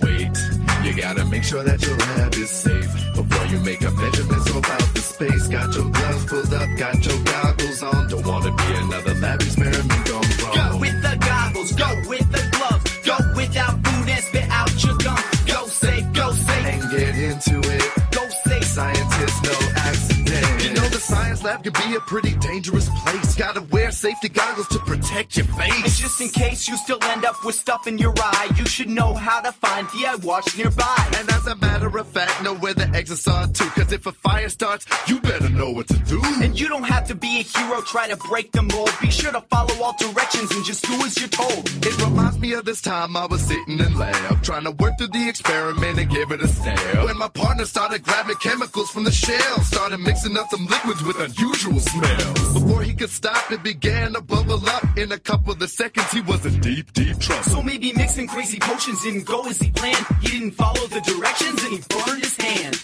Ow! Wait, you gotta make sure that your lab is safe before you make a measurement about the space. Got your gloves pulled up, got your goggles on. Don't wanna be another lab experiment gone wrong. Go with the goggles, go with the gloves, go without food and spit out your gum. Go safe, go safe, And get into it. go safe. Scientists, no accident. It's lab time and you're balling on top of things. Hypothesis made the column what you wanna see. But hold up, because it looks like you forgot something. Before you pour, let me know what's wrong with this scene. Your eyes are wide open to taking results. Or get blinded by all kinds of chemicals. They could splash up and mess up your complexion. So keep it hot, yo, and don those goggles. The same goes for your fingers, your hair and your toes. No flip flop, your kick should have the tips closed. Your fingers should slip through the wrist of some gloves. No acid contamination on your palm. And your nose, you gotta steer clear of chemicals, or they'll burn your nostrils. And you kinda want those. Protect it, don't smell it, just Waft with me, waft with me. Don't need no medics, just walk. Waft with me, waft with me. Hands over the flask, your nose hanging back, keep your nostrils intact. Just Waft with me, waft with me. Wait, you gotta make sure that your lab is safe before you make a measurement so about the space. Got your gloves pulled up, got your goggles on. Don't wanna be another lab experiment gone wrong. Go with the goggles, go with the gloves, go without food and spit out your gum. Go safe, go safe, And get into it. go safe. Scientists, no accident. This lab stuff. I'm gonna do it again tomorrow cause I can't get enough. I'm safely making crazy things happen. It's fun, it's amazing. I've seen the reactions, I'm done. Well, you're almost done, man, but can you tell me your plan for what to do with all that toxic waste in your hand? I just heard the bell ring. I gotta think quick. I think I'll wash it down the sink. Whoa, whoa, whoa, hold on, bro. How do you know where that goes? By tomorrow, the sink will be starting to glow. Put the waste in the designated receptacle and clean your station out before you take off, yo. Put the caps on the bottles. Yeah, that's right. Wipe the tabletop off. Yeah, that's right. Run the flask on the water. Yeah, that's right. You cleaned up real nice, so you nobody died. Wait. Now bump it out. Now bump it out.